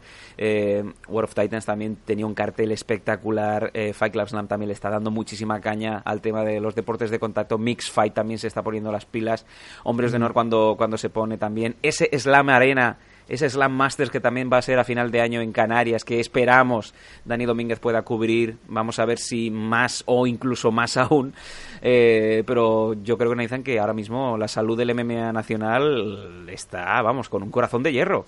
Pues sí, no, la verdad es que es que está bastante bien. Tenemos luchadores internacionales que están funcionando bastante bien, contratos que están llegando, otros que podrían llegar. Y hablando precisamente de otros que podrían llegar, no, vamos a decir lo que el rumor ese que del que hemos hablado al principio del programa, que nos había llegado un rumor que un luchador nacional estaría muy cerca de poner rumbo a las grandes ligas Dios te oiga. Dios. Lo digo solamente, no podemos afirmar ni, de- ni decir nada. Hemos, aquí en este programa, como hemos dicho, hemos dado noticias, pero nunca hemos afirmado. eh, A mí no me gusta afirmar una, una noticia de decir X luchador va a entrar en. X compañía. No, no creo que, que no se hagan así las creo que no es así como se hacen las cosas. Hay que decir que está esa noticia, está esa posibilidad que es amplia, que tenemos que ver si en los próximos meses se confirma y llega. Pero que esté la gente, lo que, lo que nosotros hacemos, lo que yo intento ha- hacer al dar este rumor, que nos llega de una buena fuente, que no es que no lo estemos inventando, es que la gente tenga el radar activo. Sí, señor. en algún momento, Sí, señor. por, si- sí, por si en algún momento se da esa casualidad de, o esa noticia, en los próximos meses, repito, dentro de un, de un año no estamos hablando de los próximos meses. Porque dentro de un año ya un rumor ya pues ya de Sí. poco vale, ¿no? Pero fin. si en los próximos meses resulta que un luchador nacional acaba en una liga importante, pues que tengan en cuenta que nosotros dijimos que ese rumor para que la gente tenga ya el radar activo ante posibles noticias y que luego no le coja nadie por sorpresa, ¿no? Tan pronto podamos, iremos avanzando noticias. Desde luego, otra cosa no, pero lo vais a escuchar aquí primero en MM Adictos. Nos vamos a ir al eh, corte obligatorio. Ya el bloque noticias ha quedado atrás para volver con el análisis de este UFC Shanghai, en donde Kelvin Gastelum le dio la vuelta a Michael Bisping una vez más. No os vayáis, volvemos enseguida. Looking Molly like Rob Mace. Getting head on the private plane. They call me 23 thou like LeBron James. Might put me some gator on. Then get in the leg and just blow the brain. I fuck on the face. I came fast like when Sonny came. Touch him up. Good luck. ¿Te gustan las NMA? En NM Adictos te escuchamos. Queremos muchas preguntas, preguntarnos chorradas también, da igual. Escríbenos en mmadictos.gmail.com o bien en nuestras redes sociales, arroba mmadictos.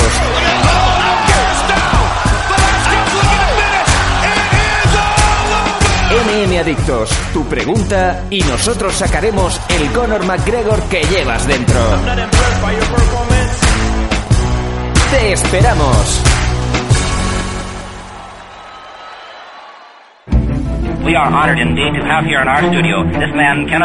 No llamaría si no hubiera algo aquí. Uno de los extraterrestres de Roswell, eh, claro, a mí aquello me pilló... Algo que debo ver. Muy directamente. Yo había estado... Algo que quieren que vea. No me lo creo demasiado, pero... Y no sé qué tengo que encontrar. Primer avistamiento de la era poder, porque ovnis hubo... No me voy a dar por vencido. Una especie de nave espacial volando. No mientras la verdad esté ahí fuera. OVNI. Ya disponible en podiumpodcast.com. Radio 4G, la mejor radio del mundo en tu mano, la mejor radio del mundo en tu web.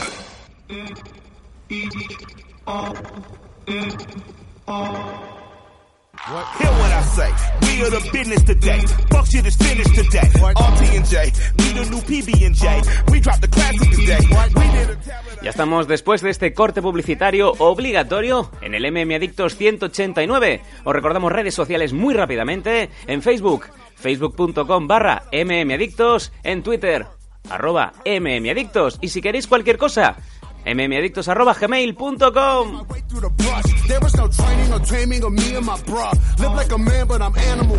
Ya lo sabéis también, si queréis tener todas, todas, todas las eh, noticias, todas las novedades, todos los contenidos que se generan dentro del equipo de MMAdictos, es muy fácil, simplemente en patreon.com barra MMAdictos y ahí os suscribís y tenéis información, análisis, estadísticas, todo lo que queráis en vuestra mano, rápidamente.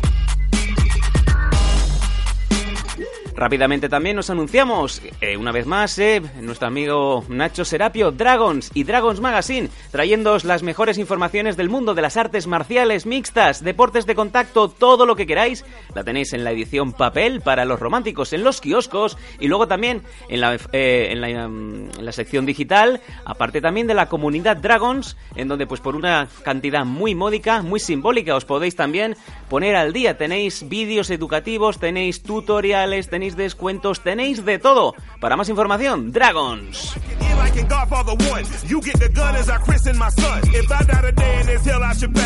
Nomo. Eh, Nomo, eh, Dani Domínguez, que ahora sí nos vamos a remangar, nos vamos a meter de lleno en el lujo que supone que Dani también no solamente te haga las eh, previas, sino ahora los análisis. Dani, ¿cómo estamos? Muy buenas tardes, Sam. Muy, muy bien. Aquí hasta contento el hecho de que estos eventos en China me gustan porque, no sé tú, pero yo desde ayer por la tarde ya estaba viendo el evento en diferido y, pues, una diferencia de lujo en, tener que, en lugar de tener que estar madrugando y quedándose de madrugada el día anterior, ¿no? Desde luego, sobre todo cuando hay eventos en la parte de la derecha, ¿no? Del mapa mundi. Todo lo que es Asia, desde luego a nosotros es una bendición porque es levantarte por la mañana y, y bueno, puedes estar desayunando tranquilamente mientras Bisping y Gastelum se están dando, ¿no?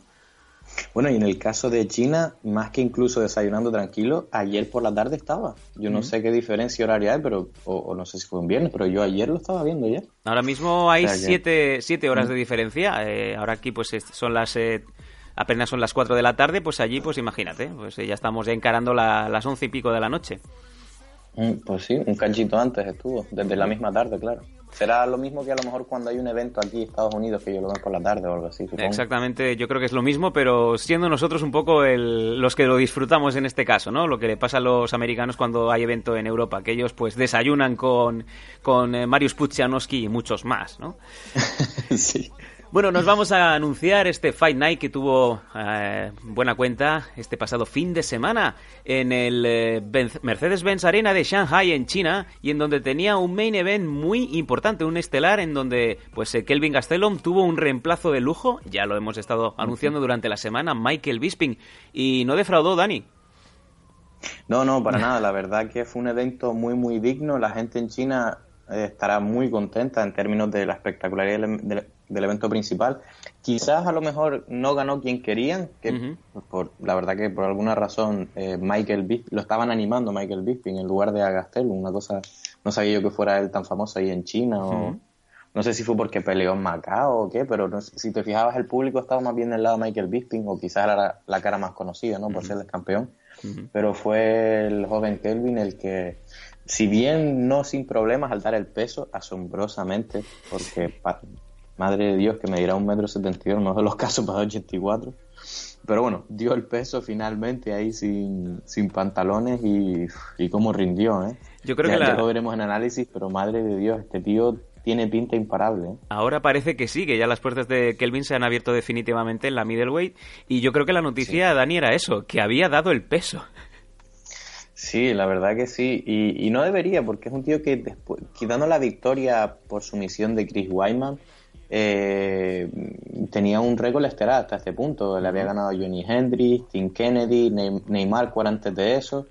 Y, y vamos, la verdad que venía muy, muy bien. Y recordemos que la derrota contra Chris Wyman no solamente fue en el tercer asalto, casi acabando, a falta de un minuto y algo, eh, sino que además a mis ojos iba ganando esa pelea bastante sobrado, ¿no? O sea que podía, con esa victoria, haberse puesto ganando a dos antiguos campeones.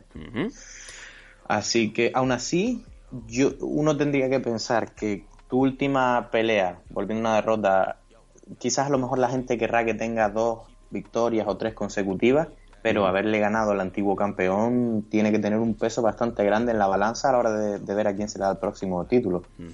Hablaremos ahora, pues, el largo y tendido, ¿no? De este combate estelar. Sin embargo, nos vamos a ir desde abajo de la car. Obviamente, cuando tú veas algún combate relevante o que me quieras parar, pues simplemente, Sí, pues, hoy vamos a la analizar principalmente la, la, la principal, las cuatro peleas principales, que son las que quizás tienen más eh, pues más impacto en, las divisiones en general y qui- quizás más bien comentar un poco por encima las implicaciones del resto de las peleas.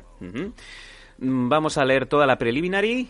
Primero de todo, todo el evento se, emitió desde el Fight Pass, así que bueno, pues no hay diferencia ¿no? entre main card y preliminary porque todo estaba dentro del mismo saco. Vamos allá, empezamos en la heavyweight en donde Cyril Asker ganó a Hu Jiaotong por el rear naked choke en el segundo asalto. Hubo un catchweight en donde Ronaldo Di ganó a eh, Willy G. Buren por decisión unánime.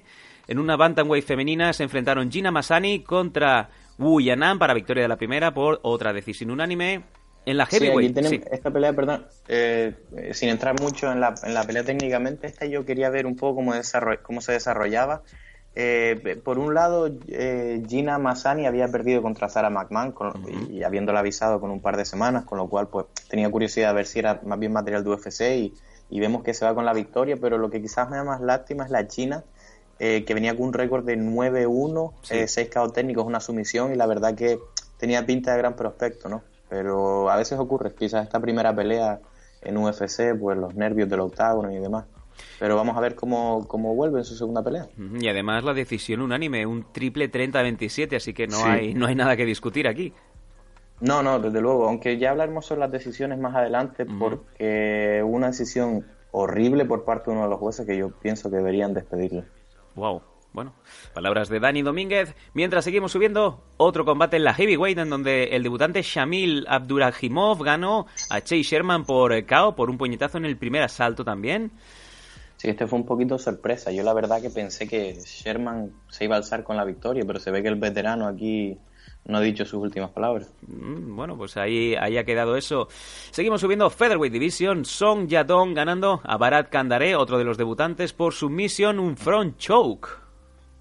Sí, Yadon aquí no ha decepcionado, se esperaban grandes cosas de él y, y pinta bastante bien para la próxima.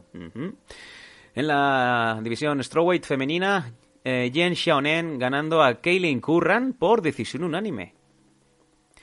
Esta pelea me sorprendió un poco, no, no quién ganara, porque la verdad que eh, era una de las pocas decisiones que había tenido. Eh, Xia- ¿Cómo se dice esta? Este es el Eh, nombre para ti. Jen Xiaonen. Jen Xiaonen. Pero el caso de Kaylin, no sé si tienes el, el récord de Kaylin delante, Ujú. Pero en UFC tiene siete peleas y ha ganado una. Tiene un récord, sí señor, y además eh, cuatro derrotas consecutivas con la de ayer en Sí. UFC y además, bueno, ojo los nombres, eh, Félix Herrick y Alexandra Albu, ¿Qué entre, es? entre, entre otras. Es que sí, ha, ha perdido con, sí, contra gente top, ¿no? Estilo, estilo Alex Chambers, Felix Henry, pero también hay otras peleas que quizás tendría que haber ganado para mantenerse, ¿no? Como quizás Sí. esta misma, la de James. La, la verdad que es bastante impresionante. Yo no creo que haya un luchador hasta ahora que haya perdido cuatro seguidos y haya, se haya mantenido en el UFC. No sé si hay algún precedente de alguien muy famoso que vendiera muchos tickets o algo. ¿tú Tendríamos recuerdas? que mirarlo, pero por ejemplo, el, el- la racha negativa de Johnny Hendrix también empezaba a ser legendaria y aún estaba por ahí. Es verdad, sí. En fin, pues también vemos eh, que perdió con Alex Chambers y con Paige Van Sant todos los combates en UFC, así que ole, ole doña doña Kaylin porque no sé, que nos explique el truco de cómo mantenerse en un trabajo después de tener tan malos resultados, ¿no? Hombre, de entrada tienes que ser guapa, porque guapa es y un rato, ¿no? Y un, no sé, supongo que una persona que puede vender entradas y demás, pero vamos que, no sé.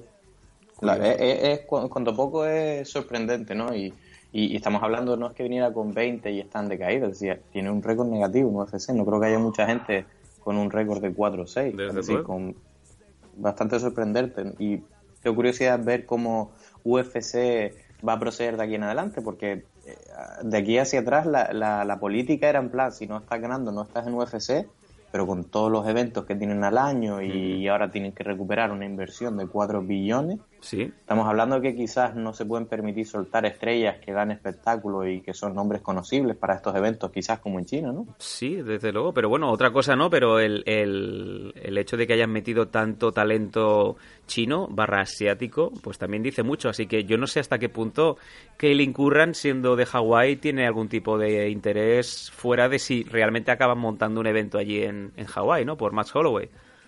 Sí, eh, eso es cierto. Yo creo que quizás si fuese otra pelea, la última carta que le queda eh, en esa medida sería probablemente ese evento en Hawái con más Holloway. Que dice, bueno, si hay alguna en la que deberíamos guardarla y aprovecharla, es probablemente ese. Fuera de ahí, eh, veo difícil con la política antigua de UFC. Ojo, no estoy ni pidiendo que la echen ni nada, porque sabemos que, por ejemplo, en eventos como los japoneses, eh, si tú peleas duro y das espectáculo, te adoran, da Ujú. igual que pierdes o ganes, ¿no? Desde luego Pero sería- sí. es interesante ver la nueva filosofía, ¿no? Por parte de UFC con los nuevos mandatarios.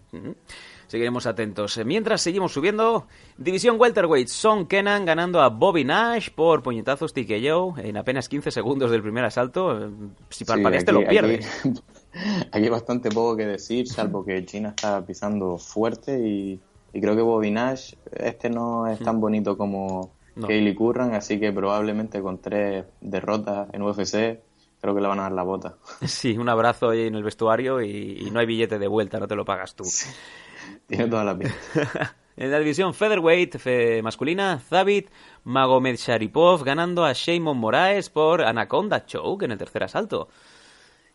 Sí, gran finalización aquí en el segundo asalto para el ruso de Dagestán, que bueno, que es prácticamente una, o sea, una, ¿cómo se dice? Una, una nación en sí. Y de aquí hemos, estamos viendo a la gente, ya no ni buena, sino chunga, que está saliendo como Khabib Magomedo. Bueno, eh, Gente- viene gente de un asusta, la verdad. viene de ACB, entonces si se ha pegado en ACB eh, es legit, ¿no?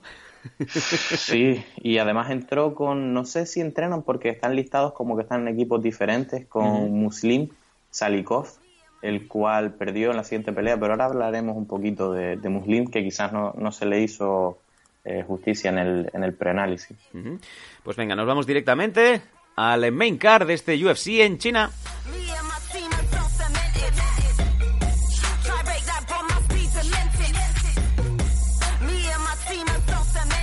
Y el primer combate de estos cuatro que fueron parte del, de la car principal enfrentaba en la división welterweight a Alex García, el cual, como bien ha dicho Dani, ganó a Muslim Shalikov por eh, submission por rear naked choke en el segundo asalto. Sí, bueno, aquí tenemos eh, una, una derrota por sumisión por parte de Alex García y de Muslim. Eh, hacia Muslim, eh, creo que todo el mundo que había visto esto esperaba que la pelea, si se ganaba por parte de Alex, fuera en el suelo, y así fue finalmente. Eh, no obstante, me asombró, y, y ahora diré por qué las credenciales de kickboxing de Muslim, el hecho de que tanto el primer asalto como parte del segundo se desarrollara en pie y Alex consiguiera pues mantener a raya el ataque de Muslim, ¿no? Porque estamos hablando de una persona que más allá del récord que tenía de 13-1, que es Wow. muy impresionante, Sí, sí. habiendo pelea- perdido en su tercera pelea y acabando casi todo el mundo en el primer asalto por KO KO técnico, que tenía 10.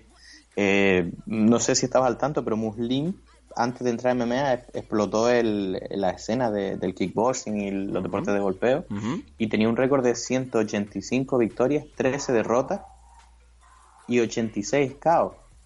Wow, brutal. O sea, yo, yo no sé, yo, yo no, re- o sea, es que ahora mismo deporte en general yo no recuerdo a alguien que haya, y no estoy contando los de MMA, si fuera con los de MMA son 96, que haya pagado a casi 100 personas. Yo esto no había escuchado nunca. No sé, no sé si tú tenías algún tipo de... No, de, con De- Este, este nivel, ¿no? Y aparte estamos leyendo en tiempo real, aparte, eh, sexto Dan de Sanda y tiene, estamos viendo eh, cinco medallas de oro en los campeonatos mundiales y una plata. Sí, sí, de loco. Yo este sí me pasó un poco aquí en preanálisis porque siempre suelo mirar los prospectos si alguno viene con una base de otro deporte. Eh, yo creo que no ha sido capaz de mostrar lo que es capaz de hacer en las aulas porque Muslim es un auténtico asesino y hasta en MMA mismo tiene por lo menos dos, tres caos por patadas giratorias, patadas Sí, sí. giratorias laterales y un montón de cosas. Y, y- y ya te digo, incluso en el suelo fue, quizás le falta un poquito de técnica. Ahora, ahora entraré, porque no sé, yo siempre hago mis notas, pongo tech como técnica en inglés, ¿no? Pues Sí. en un punto aquí puse anti-tech. ¡Uh! que básicamente, ¡Qué grande! estando montado, ahí se vio un poco quizás las carencias o, o lo nuevo que es en el mundo del suelo. Eh, Muslim direct- levantó en press de banca a Alex y lo apartó a un lado de un brazo, ¿no? Y, y lo tiró, en plan, ah, como quien tira una bolsa de basura al contenedor. Sí. Lo cual es impresionante por un lado, ¿no? Pero también dice que digo, quizás necesita un- eh, ser pulido un poquito más en el suelo, ¿no? Me gustó mucho también eso, la- las técnicas giratorias, eh, las patadas frontales y cómo trabaja el cuerpo eh, Muslim. Y especialmente porque por mucho que al final lo tiraran, lo sometieran, la forma en que la tiraron no vino de patadas, que tradicionalmente uno dice, bueno, no, tir- no le tires patadas al luchador porque te puede derribar. Eh, Muslim ha encontrado la fórmula para patear y hacer daño arriba Sí. con sus piernas sin ser tirado al suelo, lo cual le va a venir genial eh, para más adelante, ¿no? Quizás aquí eso, desde luego, eh, mucho ánimo y felicitaciones a Alex García por ese mataleón y demás, eh, pero siento eso, que con un poquito más de rodaje y mejor defensa del suelo, eh, Muslim tiene incluso más proyección que Alex García, ¿no? Sí, eso, eso te iba a Eh, decir, eso te iba a decir, porque con sí. ese récord y con esa historia, con ese currículum, es imposible Mm. que esta sea la última vez que vayamos a ver a Muslim en, en UFC. Sí, no, parece que quizás estoy aquí tomando un poquito bandos y no necesariamente, ¿no? Sino que siento como que no, no ha vivido el potencial, como que estaba frío, no, no pudo entrar en la pelea y demás. Con lo cual, pues gr- grande felicitación tanto a Alex como a su campamento de entrenamiento, que habrán visto algo en cinta, pues que diga, bueno, vamos a, a tratar de mantenerlo honestos eso, ¿no? También eh, fue espectacular para los amantes del suelo eh, ver cómo García se dio cuenta que el objetivo de Muslin, como era siempre al levantarse, eh, pues utilizó una técnica, es decir, cuando alguien está en el suelo, en lugar de simplemente meterle presión al tronco, pues le levantó las piernas. En este caso, él levantó una y le hizo el movimiento del leg drag. Y para aquellos que no lo sepan, es cuando tú metes tu rodilla entre las dos, pero estás ocupando la espalda. ¿Qué ocurre aquí? Es que si él no hace nada, pasarías a control lateral y si no coge la espalda.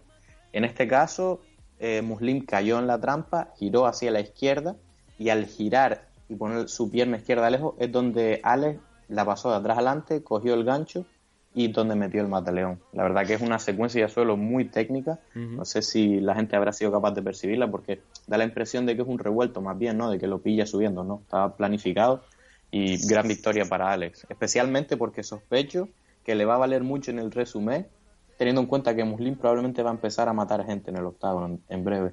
Ah, Para vengar esa derrota, ¿no? Sí. Como siempre, las notas de Dani Domínguez, eh, lujo, como le, don- le denominó de uno de nuestros eh, suscriptores. Seguimos Casi me subiendo. hace llorar el hombre aquel. ¿eh? División Featherweight, Pluma. Para quizá una sorpresa o no tanto, veremos Wang, eh, Wang Wen ganando a Alex Cáceres por Split Decision, en lo que, bueno, pues eh, sobre el papel supone una sorpresa, ¿o no, Dani? Desde luego, si, eh, si eres una persona que hace apuestas estilo por los nombres, ¿quién tiene el nombre más conocido? Sí, Alex García, eh, perdón, eh, Alex Cáceres es el más veterano de los dos luchadores. Y, pero sí, es, es cierto que siempre hay que mirar un poco la proyección, ¿no? Y, y Alex Cáceres, pues quizás, si bien ha hecho toda su carrera y es un gran veterano, eh, no ha tenido los mejores resultados. Estamos hablando de que, eh, ¿cuántas peleas puede tener? Eh, 10 peleas, 10, 11, 12 peleas, por, o sea, un montón. Sí, correcto. Probablemente 15 o más, un montón de peleas, pero sí que es cierto que siempre ha- sido mezclado de, con victorias y derrotas y demás. Y Juan, si bien no había tenido ese nivel en UFC, pues la verdad que tenía el momento y el empuje de su parte, ¿no? Llegando con 16 victorias y una derrota. Y sobre todo la forma en la que lo hacía, ¿no? Porque ha ganado eh, las menos decisiones quizás, pero 10 caos técnicos, dos sumisiones, una persona, ¿sabes?, con bastante variedad a la hora de ganar. Y, y bueno, entrando ya en la pelea técnicamente, me sorprendió un montón. Eh, primero la, la quijada de Alex Cáceres, porque la verdad que estuve contando los knockdowns, en todos los rounds le hizo mínimo un knockdown. Eh, y con knockdown me refiero cuando de un golpe de un golpe alguien cae al suelo y es casi un caos, ¿no? Es decir, que se desploma, que se desconecta momentáneamente, no se le separa de la conciencia, con lo cual no es un caos, pero que, y, y por eso decía lo de los jueces, a mis ojos es de las cosas que más debería puntuar junto con una sumisión que escapa de milagro. Porque siempre lo que se busca es golpeo efectivo y grappling efectivo. No existe nada más efectivo que estar a punto de noquear a una persona eh, con un golpe o, o, o, es decir, o hacer daño, ¿no? Más allá uh -huh. de yo tiré 40 jab. ¿Sabes lo que te quiero decir? Sí, correcto. Pues en este caso, en el primer asalto, eh, básicamente dos knockdowns se le hicieron. Eh, uno fue técnicamente exquisito, lo hizo con la mano adelantada, pero no fue un jab, sino que cambió el peso y es como si tiraras prácticamente un directo, pero con la mano adelantada. Creo que se llama drop hand. Uh -huh. La verdad que tienen el boxeo que están desplegando allí en, en, China es impresionante. Deben, debe ser uno de los campos que están trabajando más. Y, y claro, eh, dos knockdowns el primero, uno en el segundo y uno en el tercero. Uno pensaría que, vamos, o sea, primero los 30 puntos para el chino descarado. Sí. Eh, ideales Cáceres, quitan, normalmente son 27, es decir, 9 por round cercano, o sea, por round que es más o menos igualado. No se puede dar ningún tipo de round igualado cuando se levantó el primer, le sal, primero le salvó la campana, se levantó haciendo el baile del pollo y el médico tuvo que salir a ver si podía continuar. O sea, es que estuvo eh, a nada, o sea, es que para mí ya no un 18, era prácticamente un 17. Wow. Literalmente estaba al borde de la inconsciencia. Uh -huh. Entonces no entiendo cómo nadie, no le, primero, no darle los 30 a él, sino que encima no, no quitarle al otro por los knockdowns y todo eso. La verdad que yo no sé qué pelea estaban mirando, ¿no? Uh -huh. De hecho, te voy a leer las puntuaciones. Sí. 29-28, 29, o sea, dos jueces dieron 29-28 para Guan. Uh -huh. Es que yo no entiendo qué round le dieron a Caceres no sé si es que todos habían apostado por Cáceres y que, o sea que yo flipo porque qué round le dieron y cómo es posible que no que Cáceres o sea aunque tuviera uno como no tiene muchos menos puntos estando al borde dice el cementerio en el primer asalto o sea la verdad que me pareció una auténtica vergüenza la decisión arbitral y, y, de, y el, hizo dos de los jueces, ¿no? Uh -huh. Pero es que flipa, el segundo le dio la pelea a Cáceres. Pues imagínate si hubiera ganado. Es que yo no entiendo, pues no tiene ni sentido, de verdad. Si ves los highlights de esa pelea, eh, vamos, yo estoy indignadísimo. Estaba en mi casa diciendo, madre mía, qué robo. es que es que me da igual que no que no haya ganado finalmente. Es decir, ese juez deberían echarlo directamente. Sí, sí, desconozco y... qué comisión ha llevado esto. Me imagino que o se la ha llevado directamente yo, los no, Yo diría que Estados Unidos, porque pues los, todos los árbitros eran de Estados Unidos. Pues no creo que de repente ponen jueces chinos. Claro, a eso me refiero, porque ahí sí que ya no habría desde luego parcialidad si pones eh, eh, claro. jueces, jueces asiáticos, ¿no? No, pero entre comillas, porque después si pones jueces de Estados Unidos y es Estados Unidos contra Asia, imparcialidad sería que traigan jueces suecos, ¿sabes? Ya, yeah, no sé. ya. Yeah. Bueno. Pero que vamos, que me pareció una auténtica locura y, y digno de, de, mencionar, pero, pero bueno. Mm. Y bueno, técnicamente una pelea muy entretenida, se desarrolló un golpeo, eh, muy a pesar de Alex Caceres, que intentó en alguna situación eh, llevar la pelea al suelo, donde probablemente le iría un poquito mejor, pero vamos, eh, las proyecciones no es quizás su punto fuerte y no, no estuvo ni cerca de tirar a Wang, que estuvo bastante bien plantado en el suelo. Uh -huh técnicamente me gustó mucho las contras de, de Wang, que contrarrestaba las patadas bajas eh, del zurdo con, con, el directo. Muy, muy bien, directo a la quijada. Uh -huh. en, en, varias ocasiones fue como lo llegó a tirar. Eh, el estilo de Alex es un estilo, no sé si lo has visto, que ocurre con muchos zurdos que como el jab no es tan importante con, contra los diestros, pues baja un poquito la mano adelante, ¿no? Así fue uh -huh. como Bisping cogió a Luke Rockhold. Uh -huh, y, y, se lo permiten porque cuando ellos avanzan saben que el jab no va a tener fuerza porque no da tiempo a tirarlo y entonces se concentran en tirar la mano de atrás, ¿no? Pero vemos que Wang hizo un gran trabajo en dando pequeños pasitos hacia atrás o hacia un lado y haciendo ese jab más pesado y, y cazándolo a la entrada. La verdad que Eh, yo creo que es una tendencia que tiene mucho zurdo y que la gente está empezando a darse cuenta, ¿no? Cómo contrarrestar esa mano baja. Pues buenos ejemplos que, que, has puesto y que me imagino que como, como tú bien dices, ¿no? Esto es como al final que, que en, en la, cambiando un poco de, de, campo todo el mundo acababa sabiendo cómo jugaba el Barcelona, ¿no? De fútbol. Pues al final pues es lo mismo. Es en esa línea, sí. Cuando algo se pone muy de moda, que parece imbatible, al final pues le encuentran buscando la vuelta, ¿no? Uh -huh. Y de entrada, pues mira, eh, para que tampoco quede el foco de, del análisis en, en, los jueces y demás y robarle un poco a Juan, eh, Juan lo hizo genial. La verdad que estoy impresionado. Uh -huh. eh, primero con la compostura que tuvo, cómo, se, cómo mantuvo la pelea, incluso cuando lo tenía herido no se volvió loco y se abrió para la contra, sino se mantuvo. Y ya te digo que otro luchador que no es tan duro como Alex lo hubiera noqueado al menos en dos o tres ocasiones. Uh -huh. y, y, bueno, y los golpes bajos, o sea, se llevó tres golpes bajos y la inteligencia que tuvo en el segundo, que no fue especialmente muy burro el golpe, en el cual el árbitro, eh, estando ya Alex Caceres súper herido de los dos knockdowns del primer asalto, eh, como el, el, árbitro le fue a dar los cinco minutos ¿no? del golpe bajo y le dijo, no, no, no, seguimos ya, porque sabía que Alex estaba herido y, y, y dice, bueno, me, me, me, aguanto el dolor un poco y trato de la finalización. La verdad que un luchador o sea, muy, muy maduro y que tiene muy buena tinta en esta división.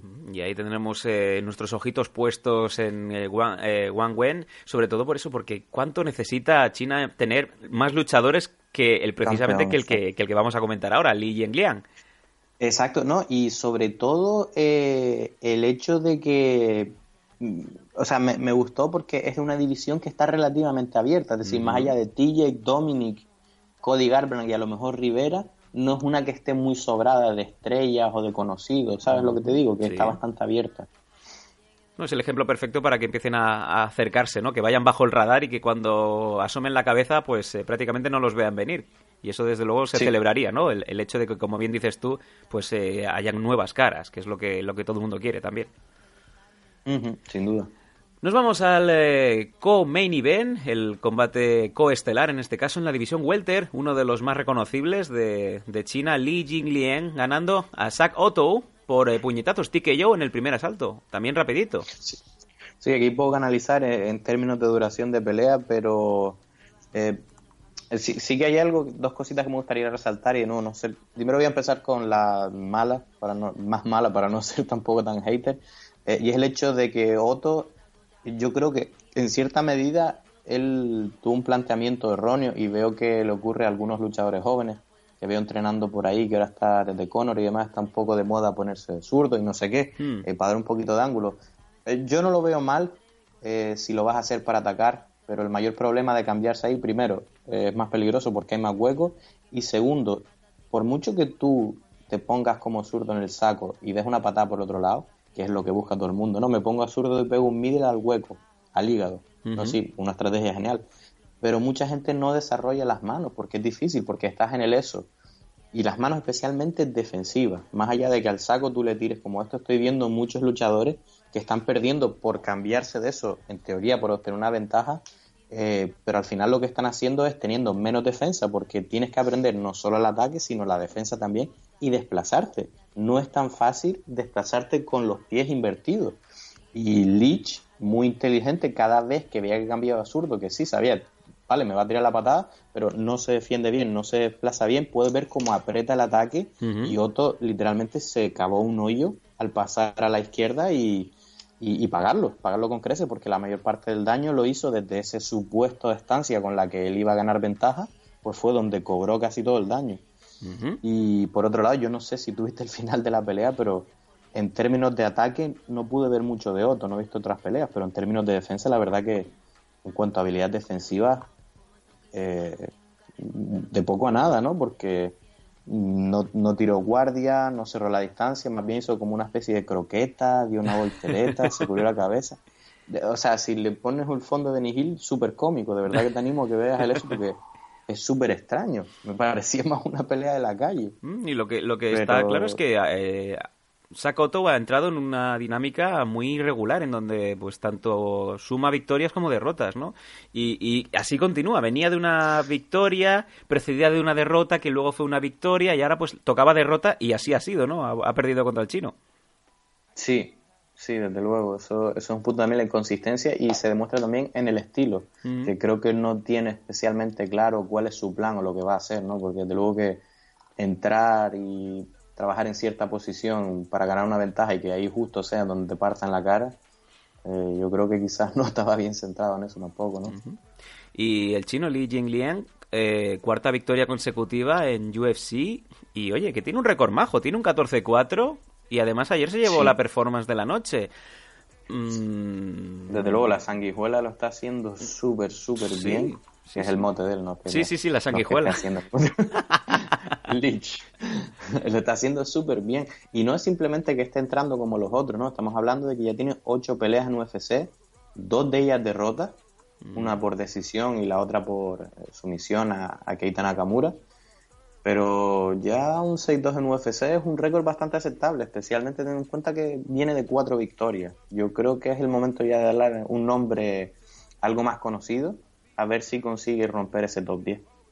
Bueno, pues vamos a seguir subiendo y nos queda obviamente ya el estelar de la noche en donde la división middleweight Kelvin Gastelum ganó a Michael Bisping por puñetazo, por un KO en el primer asalto.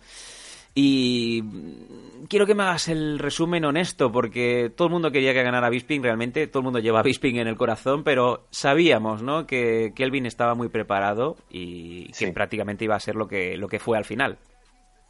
Yo creo que todos teníamos ese presentimiento. Yo también decía, ojalá que le vaya bien, puede perder el título. Kelvin es una pelea difícil para todo el mundo. Si bien todo el mundo dice que ser más alto, más largo es una ventaja, hay que ver también, ¿eh? porque hay gente que sabe utilizar muy bien, meterse en el bolsillo, cerrar la distancia, se te meten debajo de la barbilla, que es el caso de Kelvin, que es difícil alcanzarlos, tiene un físico compacto que en el caso de que pues quizás tú quieras tirarlo porque estás herido, buena suerte llegando a las caderas que están a ras de suelo. Es una pelea difícil para casi todo el mundo y eh, en el preanálisis con, con Nathan lo, lo comenté. Eh, Bisping no hace bien contra zurdos.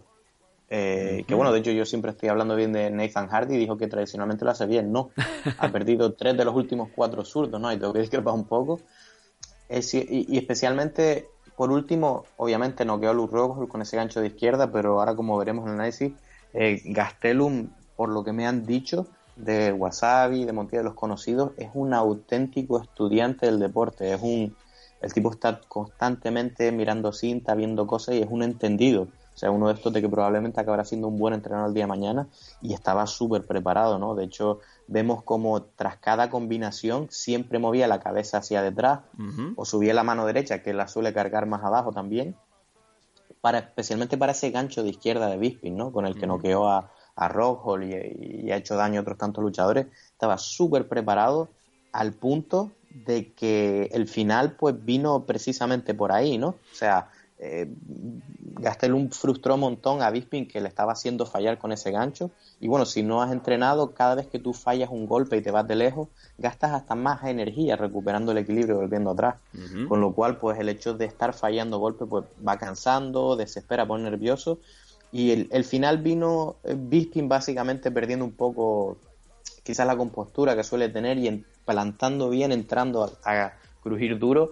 Y vemos una secuencia estilo Matrix de Kevin Gastelum donde esquiva hacia la derecha el gancho que sabía que iba a venir de, de Bisping y tras el de izquierda tira uno a derecha porque e- es natural. Es decir, si tú haces moción, o sea, movimiento de giro con el izquierdo, con lo único que puedes volver es con un gan- perdón, con un crochet de derecha, ¿no? Es decir, para volverte a equilibrar, no puedes tirar un crochet de izquierda, estás bien cambiado y no tendría fuerza, ¿no? Y en ese momento pues hizo una técnica que hemos visto anteriormente en la historia, eso que es el pullback, que es básicamente tirar todo el cuerpo hacia detrás según pasa el golpe, verlo pasar, estilo Conor eh, Eddie, y con ese movimiento hacia adelante al volver, ¿sabes? Sin mover las piernas, pues fue donde le metió ese 1-2 con el que lo noqueó. Eh, Súper limpio. Lástima que nuestro amigo Mark Goddard no pudiera llegar un poco más a tiempo, pero en su defensa quedó por el otro lado. Y tampoco podía parar el gran Pound si no estaba viendo la reacción de Bisping, ¿no? Pero vamos, es muy curioso, es muy curioso lo que has dicho porque ya me lo han comentado dos personas el, el hecho de que Bisping va muy mal con zurdos y quizá tiene eh, ese gran problema que no ha, no ha sabido parar, el problema que tiene en el ojo que también lo, lo comentó muy abiertamente Joe St. Mm, es muy fácil noquearlo por la banda en donde tiene el ojo maltrecho. Y ha vuelto a pasar. ¿Tú crees que el problema es que no para Bisping, no sabe parar, no sabe recuperarse? Porque es que prácticamente lo levantaron, lo devolvieron a la vida y le estaban preguntando si iba a estar en Londres en marzo. Dani. Hay gente que es demasiado duro para, para su propio bienestar y Bisping puede ser uno de ellos. Desde Mm. luego, coger después de una pelea dura como es la de la de George St. Pierre, porque la gente está diciendo, bueno, no, eh, acabó por sumisión, lo Ujú. pusieron a dormir, no es lo mismo. Perdona, no, lo votaron con un gancho de izquierda. O sea, One more lo votaron. Eh, perdón, sigo diciendo, me disculpe, sigo diciendo gancho porque en inglés hook, Sí. la palabra gancho en inglés vendría a ser el crochet nuestro. Sí, Vale, siempre hay sí. eso. Nosotros decimos upper al que viene hacia arriba, igual que ellos, pero después ellos dicen eh, hook a Mm. cuando quieren decir crochet, por eso a veces me lío, ¿no? Eh, pues sí, eh, no solamente lo puso dormido, sino lo sentó en su culo. La secuencia en la que eh, Saint Pierre finaliza a Bisping fue un golpe muy duro a la cabeza que muy bien podía haberle dado una contusión. Y como sabemos, gente que ha estado peleando anteriormente es más prono a ser noqueado de nuevo cuando han tenido una contusión. Y como tú bien dices, desde luego que podría ser el caso, sin duda. Bisping podía haber tenido una contusión y, y ahí lo vemos luchando otra vez tres semanas más tarde. Cierto. Y desde luego eh, no sabemos si la cabeza la tenía en lugar, porque en su mismo programa él aceptó porque le dijeron, bueno, ¿cómo estás? Y tal. Dice, no, físicamente estoy bien, como un toro, no sé qué, dos campamentos. Pero dijo, pero mentalmente no sé si estoy ahí. Bueno, el momento que yo escuché eso, digo, "Uf, yo creo que una jaula no es el mejor sitio para subirse. Si tú mismo acabas de decir en la radio que no sabes si mentalmente está donde tienes que estar. Y No nos lo comentó, nos lo comentó vía Twitter muy acertadamente Uriol Gasset también, eh, que es otro de los ilustres que también se ha pegado por todo el mundo y sabe lo, lo mucho que cuesta pues eh, volver de una de una concussion, ¿no? Y, y esas concussion que no se acaban de ver, porque tú puedes estar más o menos bien, no te desmayas literalmente, pero, pero tu cabeza no está en su sitio. Claro. Y muy bien Yo visto por pienso- Uriol ahí. Es que, eh, perdón, eh, te corto, pero No, no, antes de que sí, sigas, sí. eh, no sé cómo es posible, más allá de cómo se finalizara la pelea, habiéndole hecho un knockdown, cómo no le pusieron el freno ese mandatorio de no entrenar ni pelear en un mes y medio, que es lo habitual. Sí, sí, sí, por eso mismo, por eso mismo, sorprendió a propios extraños, ¿no? Parecía una broma cuando decían que el reemplazo inmediato de Silva era Bisping, parecía que decía, bueno, esto quién lo ha, quién lo ha colado, ¿no? Pero bueno, em, vámonos al, al análisis en sí, que te tenemos aquí en Ascuas. Eh, el combate de Gastelum, pues prácticamente perfecto, ¿no? Sí, eh, poco que decir. Mm. Gastelum entró y, eh, por decirlo de alguna forma, no respetando al campeón, es decir, sin ha- haciendo su juego, haciendo es un juego bastante fluido, ¿no? Si lo ves tiene este movimiento de serpiente así eh, que, que a- aparte de ser espectacular es muy efectivo, ¿no? Porque es, es difícil encontrarle el timing a una persona que tiene esto, como eh, guardando las comparaciones lo, lo haría Anderson en su momento, ¿no? Aunque quizás yo veo hasta Kelvin más fluido, se desplaza un montón, entra, sale para anular la ventaja de longitud que suelen tener sus oponentes.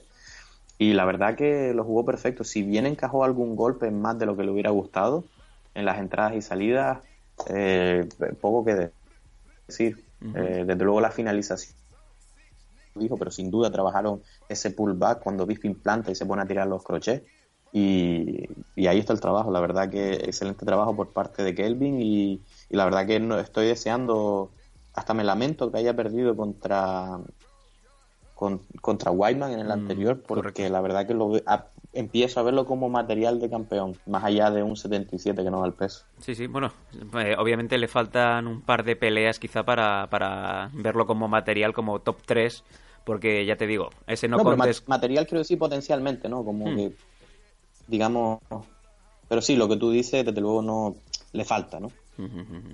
Quizá una, una revancha contra Neil Magny, ¿no? Eh, sería una buena manera de empezar a colocarse ya directamente en, en ese objetivo por el título, ¿no? En ese hunt for the gold. Sí, esa es una buena idea. Aquí parece que eh, lo que pasa que, bueno, eh, por mucho que una victoria contra Neil Magny eh, venga, estamos hablando de que Neil Magny pues pelea en el peso de 77, ¿no? Y salvo que haga el movimiento 84, tampoco haría tanto, ¿no? No obstante, una contra Chris Weidman, pues probablemente sí, pero ya te digo yo que el, el equipo de Chris Weidman no va a estar frito por firmar otra pelea contra Kelvin, viendo lo que le hizo a Bisping. Bueno, pues eh, prácticamente todo está dicho. Un- una car divertida. Eh, este es el típico ejemplo que suele pasar muchas veces con UFC. No por tener grandes nombres dentro de, de este listado de luchadores va a ser un evento aburrido, ¿no? No es como el, el de Tibura contra Verdumen, donde hubo un montón de decisiones. En este caso, pues eh, yo creo que la, la afición china se quedó muy contenta. Sí, yo creo que sí, yo creo que no se puede decir mejor de lo que lo has dicho eh, y, y no se puede subestimar CAR y especialmente cuando van a un sitio nuevo porque tú sabes que la gente de ese sitio va a estar hambrienta, ¿no? Lo siguiente por hacer su nombre en UFC y, y más a menudo de lo que no tenemos este tipo de, de sorpresas positivas. Ujú. Eh, 15.000 personas los eh, que llenaron el pabellón, vaya pabellón, el Mercedes-Benz Arena. Y bueno, Fight of the Night, eh, ninguno fue eh, galardonado con los 50.000 dólares. Sin embargo, de performances, de actuaciones sí que hubieron bastantes. Kelvin Gastelum, Li Jingliang, Savit Magomed Sharipov y Song Kinan. eh, todos y cada uno de ellos 50.000 dólares. Venga, así, como si fuera esto un videoclip de, de negros, ¿no? Modo gángster. Modo gángster. Y bueno, ya de cara a la semana que viene vamos a tener bastante faena, amigo Dani, porque mm, tenemos bastante que decir. Hay la final y del Ultimate Fighter 26 que van a ubicarla el viernes como prácticamente anticipo de ese UFC 218, ese Max Holloway contra, contra José Aldo. Eh, uf, importante. Sí, ahí, ahí no vamos a entrar mucho porque la verdad que hay mucho que decir, especialmente sobre ese Aldo Holloway que, Wow. que el- eh, primero, en el papel va a ser un peleón, pero yo, al igual que mucha gente, estoy cuestionando el estado de, de cómo está Aldo. Yo no sé si Aldo ha tenido el tiempo suficiente como para volver a tener ese hambre que él necesita para competir, porque su derrota por KO técnico bastante definitiva fue hace bastante poco tiempo, ¿no? Y esta pelea, pues, es antinatural en la medida que no es en plan que él salía por el micro, quiero el tip, ¿sabes? Sino es en plan, le cayó de Sí, repente como sí. un reemplazo. Y ese quizás no es la mejor motivación para recuperar tu título, en mi opinión. No sé Mm. cómo lo ves. Es así, y además, eh, como bien dices, no parece como que lo pusieron ahí, él no quería estar o quizá no estaba preparado porque originalmente este combate iba a ser Max Holloway contra Frankie Edgar, ¿no? El cual tuvo Correcto. que retirarse, retirarse por una lesión eh, de última hora. Em, una fight car y muy interesante como suele ser eh, las cars que se van acercando hacia final de año en donde también pelean Alistair Overeem contra Francis Ngannou, ojo Ngannou, ojo Ngannou. Henry Cejudo también contra Sergio Petis. Aquí todo de cara para Cejudo. Vamos a ver si, si, si Sergio Petis es capaz de dar la sorpresa. Eddie Álvarez, que vuelve una vez más a, los, eh, a las jaulas contra Justin Gaggi. Ojo, este combate también muy, Madre muy interesante. Y un combate que también tiene mucho que decir en la división Strawweight femenina. Tecia Torres contra Michelle Watterson. Vamos a ver si Watterson es capaz de, de pasar sobre el Little Tornado. Estoy salivando desde ya. Sí, señor, sí, señor. Y además la preliminary, pues bueno, Charles Oliveira, Jansi Medeiros están por ahí, Félix Herrick, eh, hay de todo. Increíble. Que bueno, que vamos a tener este próximo domingo 2 de diciembre y que desde luego, como suele ser habitual, haremos la, la previa eh, para los suscriptores de Patreon, patreon.com barra mmadictos, de la mano del señor del lujo, Dani Domínguez. Aquí estaremos, como siempre. Desde luego, pues bueno, esta ha sido eh, la crónica, el análisis. Eh, Dani, nos vemos durante la semana y haremos el análisis como, como es debido el próximo domingo. Ok. Nos vemos, gracias. Dani Domínguez.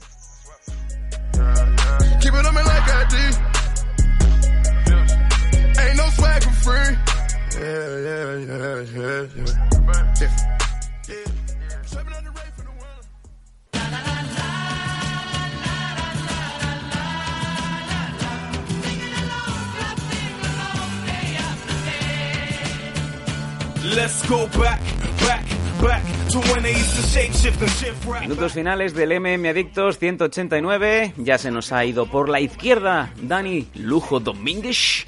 Después de hacer esa crónica tan eh, elocuente, tan, tan concreta como siempre mm, eh, suele ser eh, habitual por parte de nuestro canario favorito.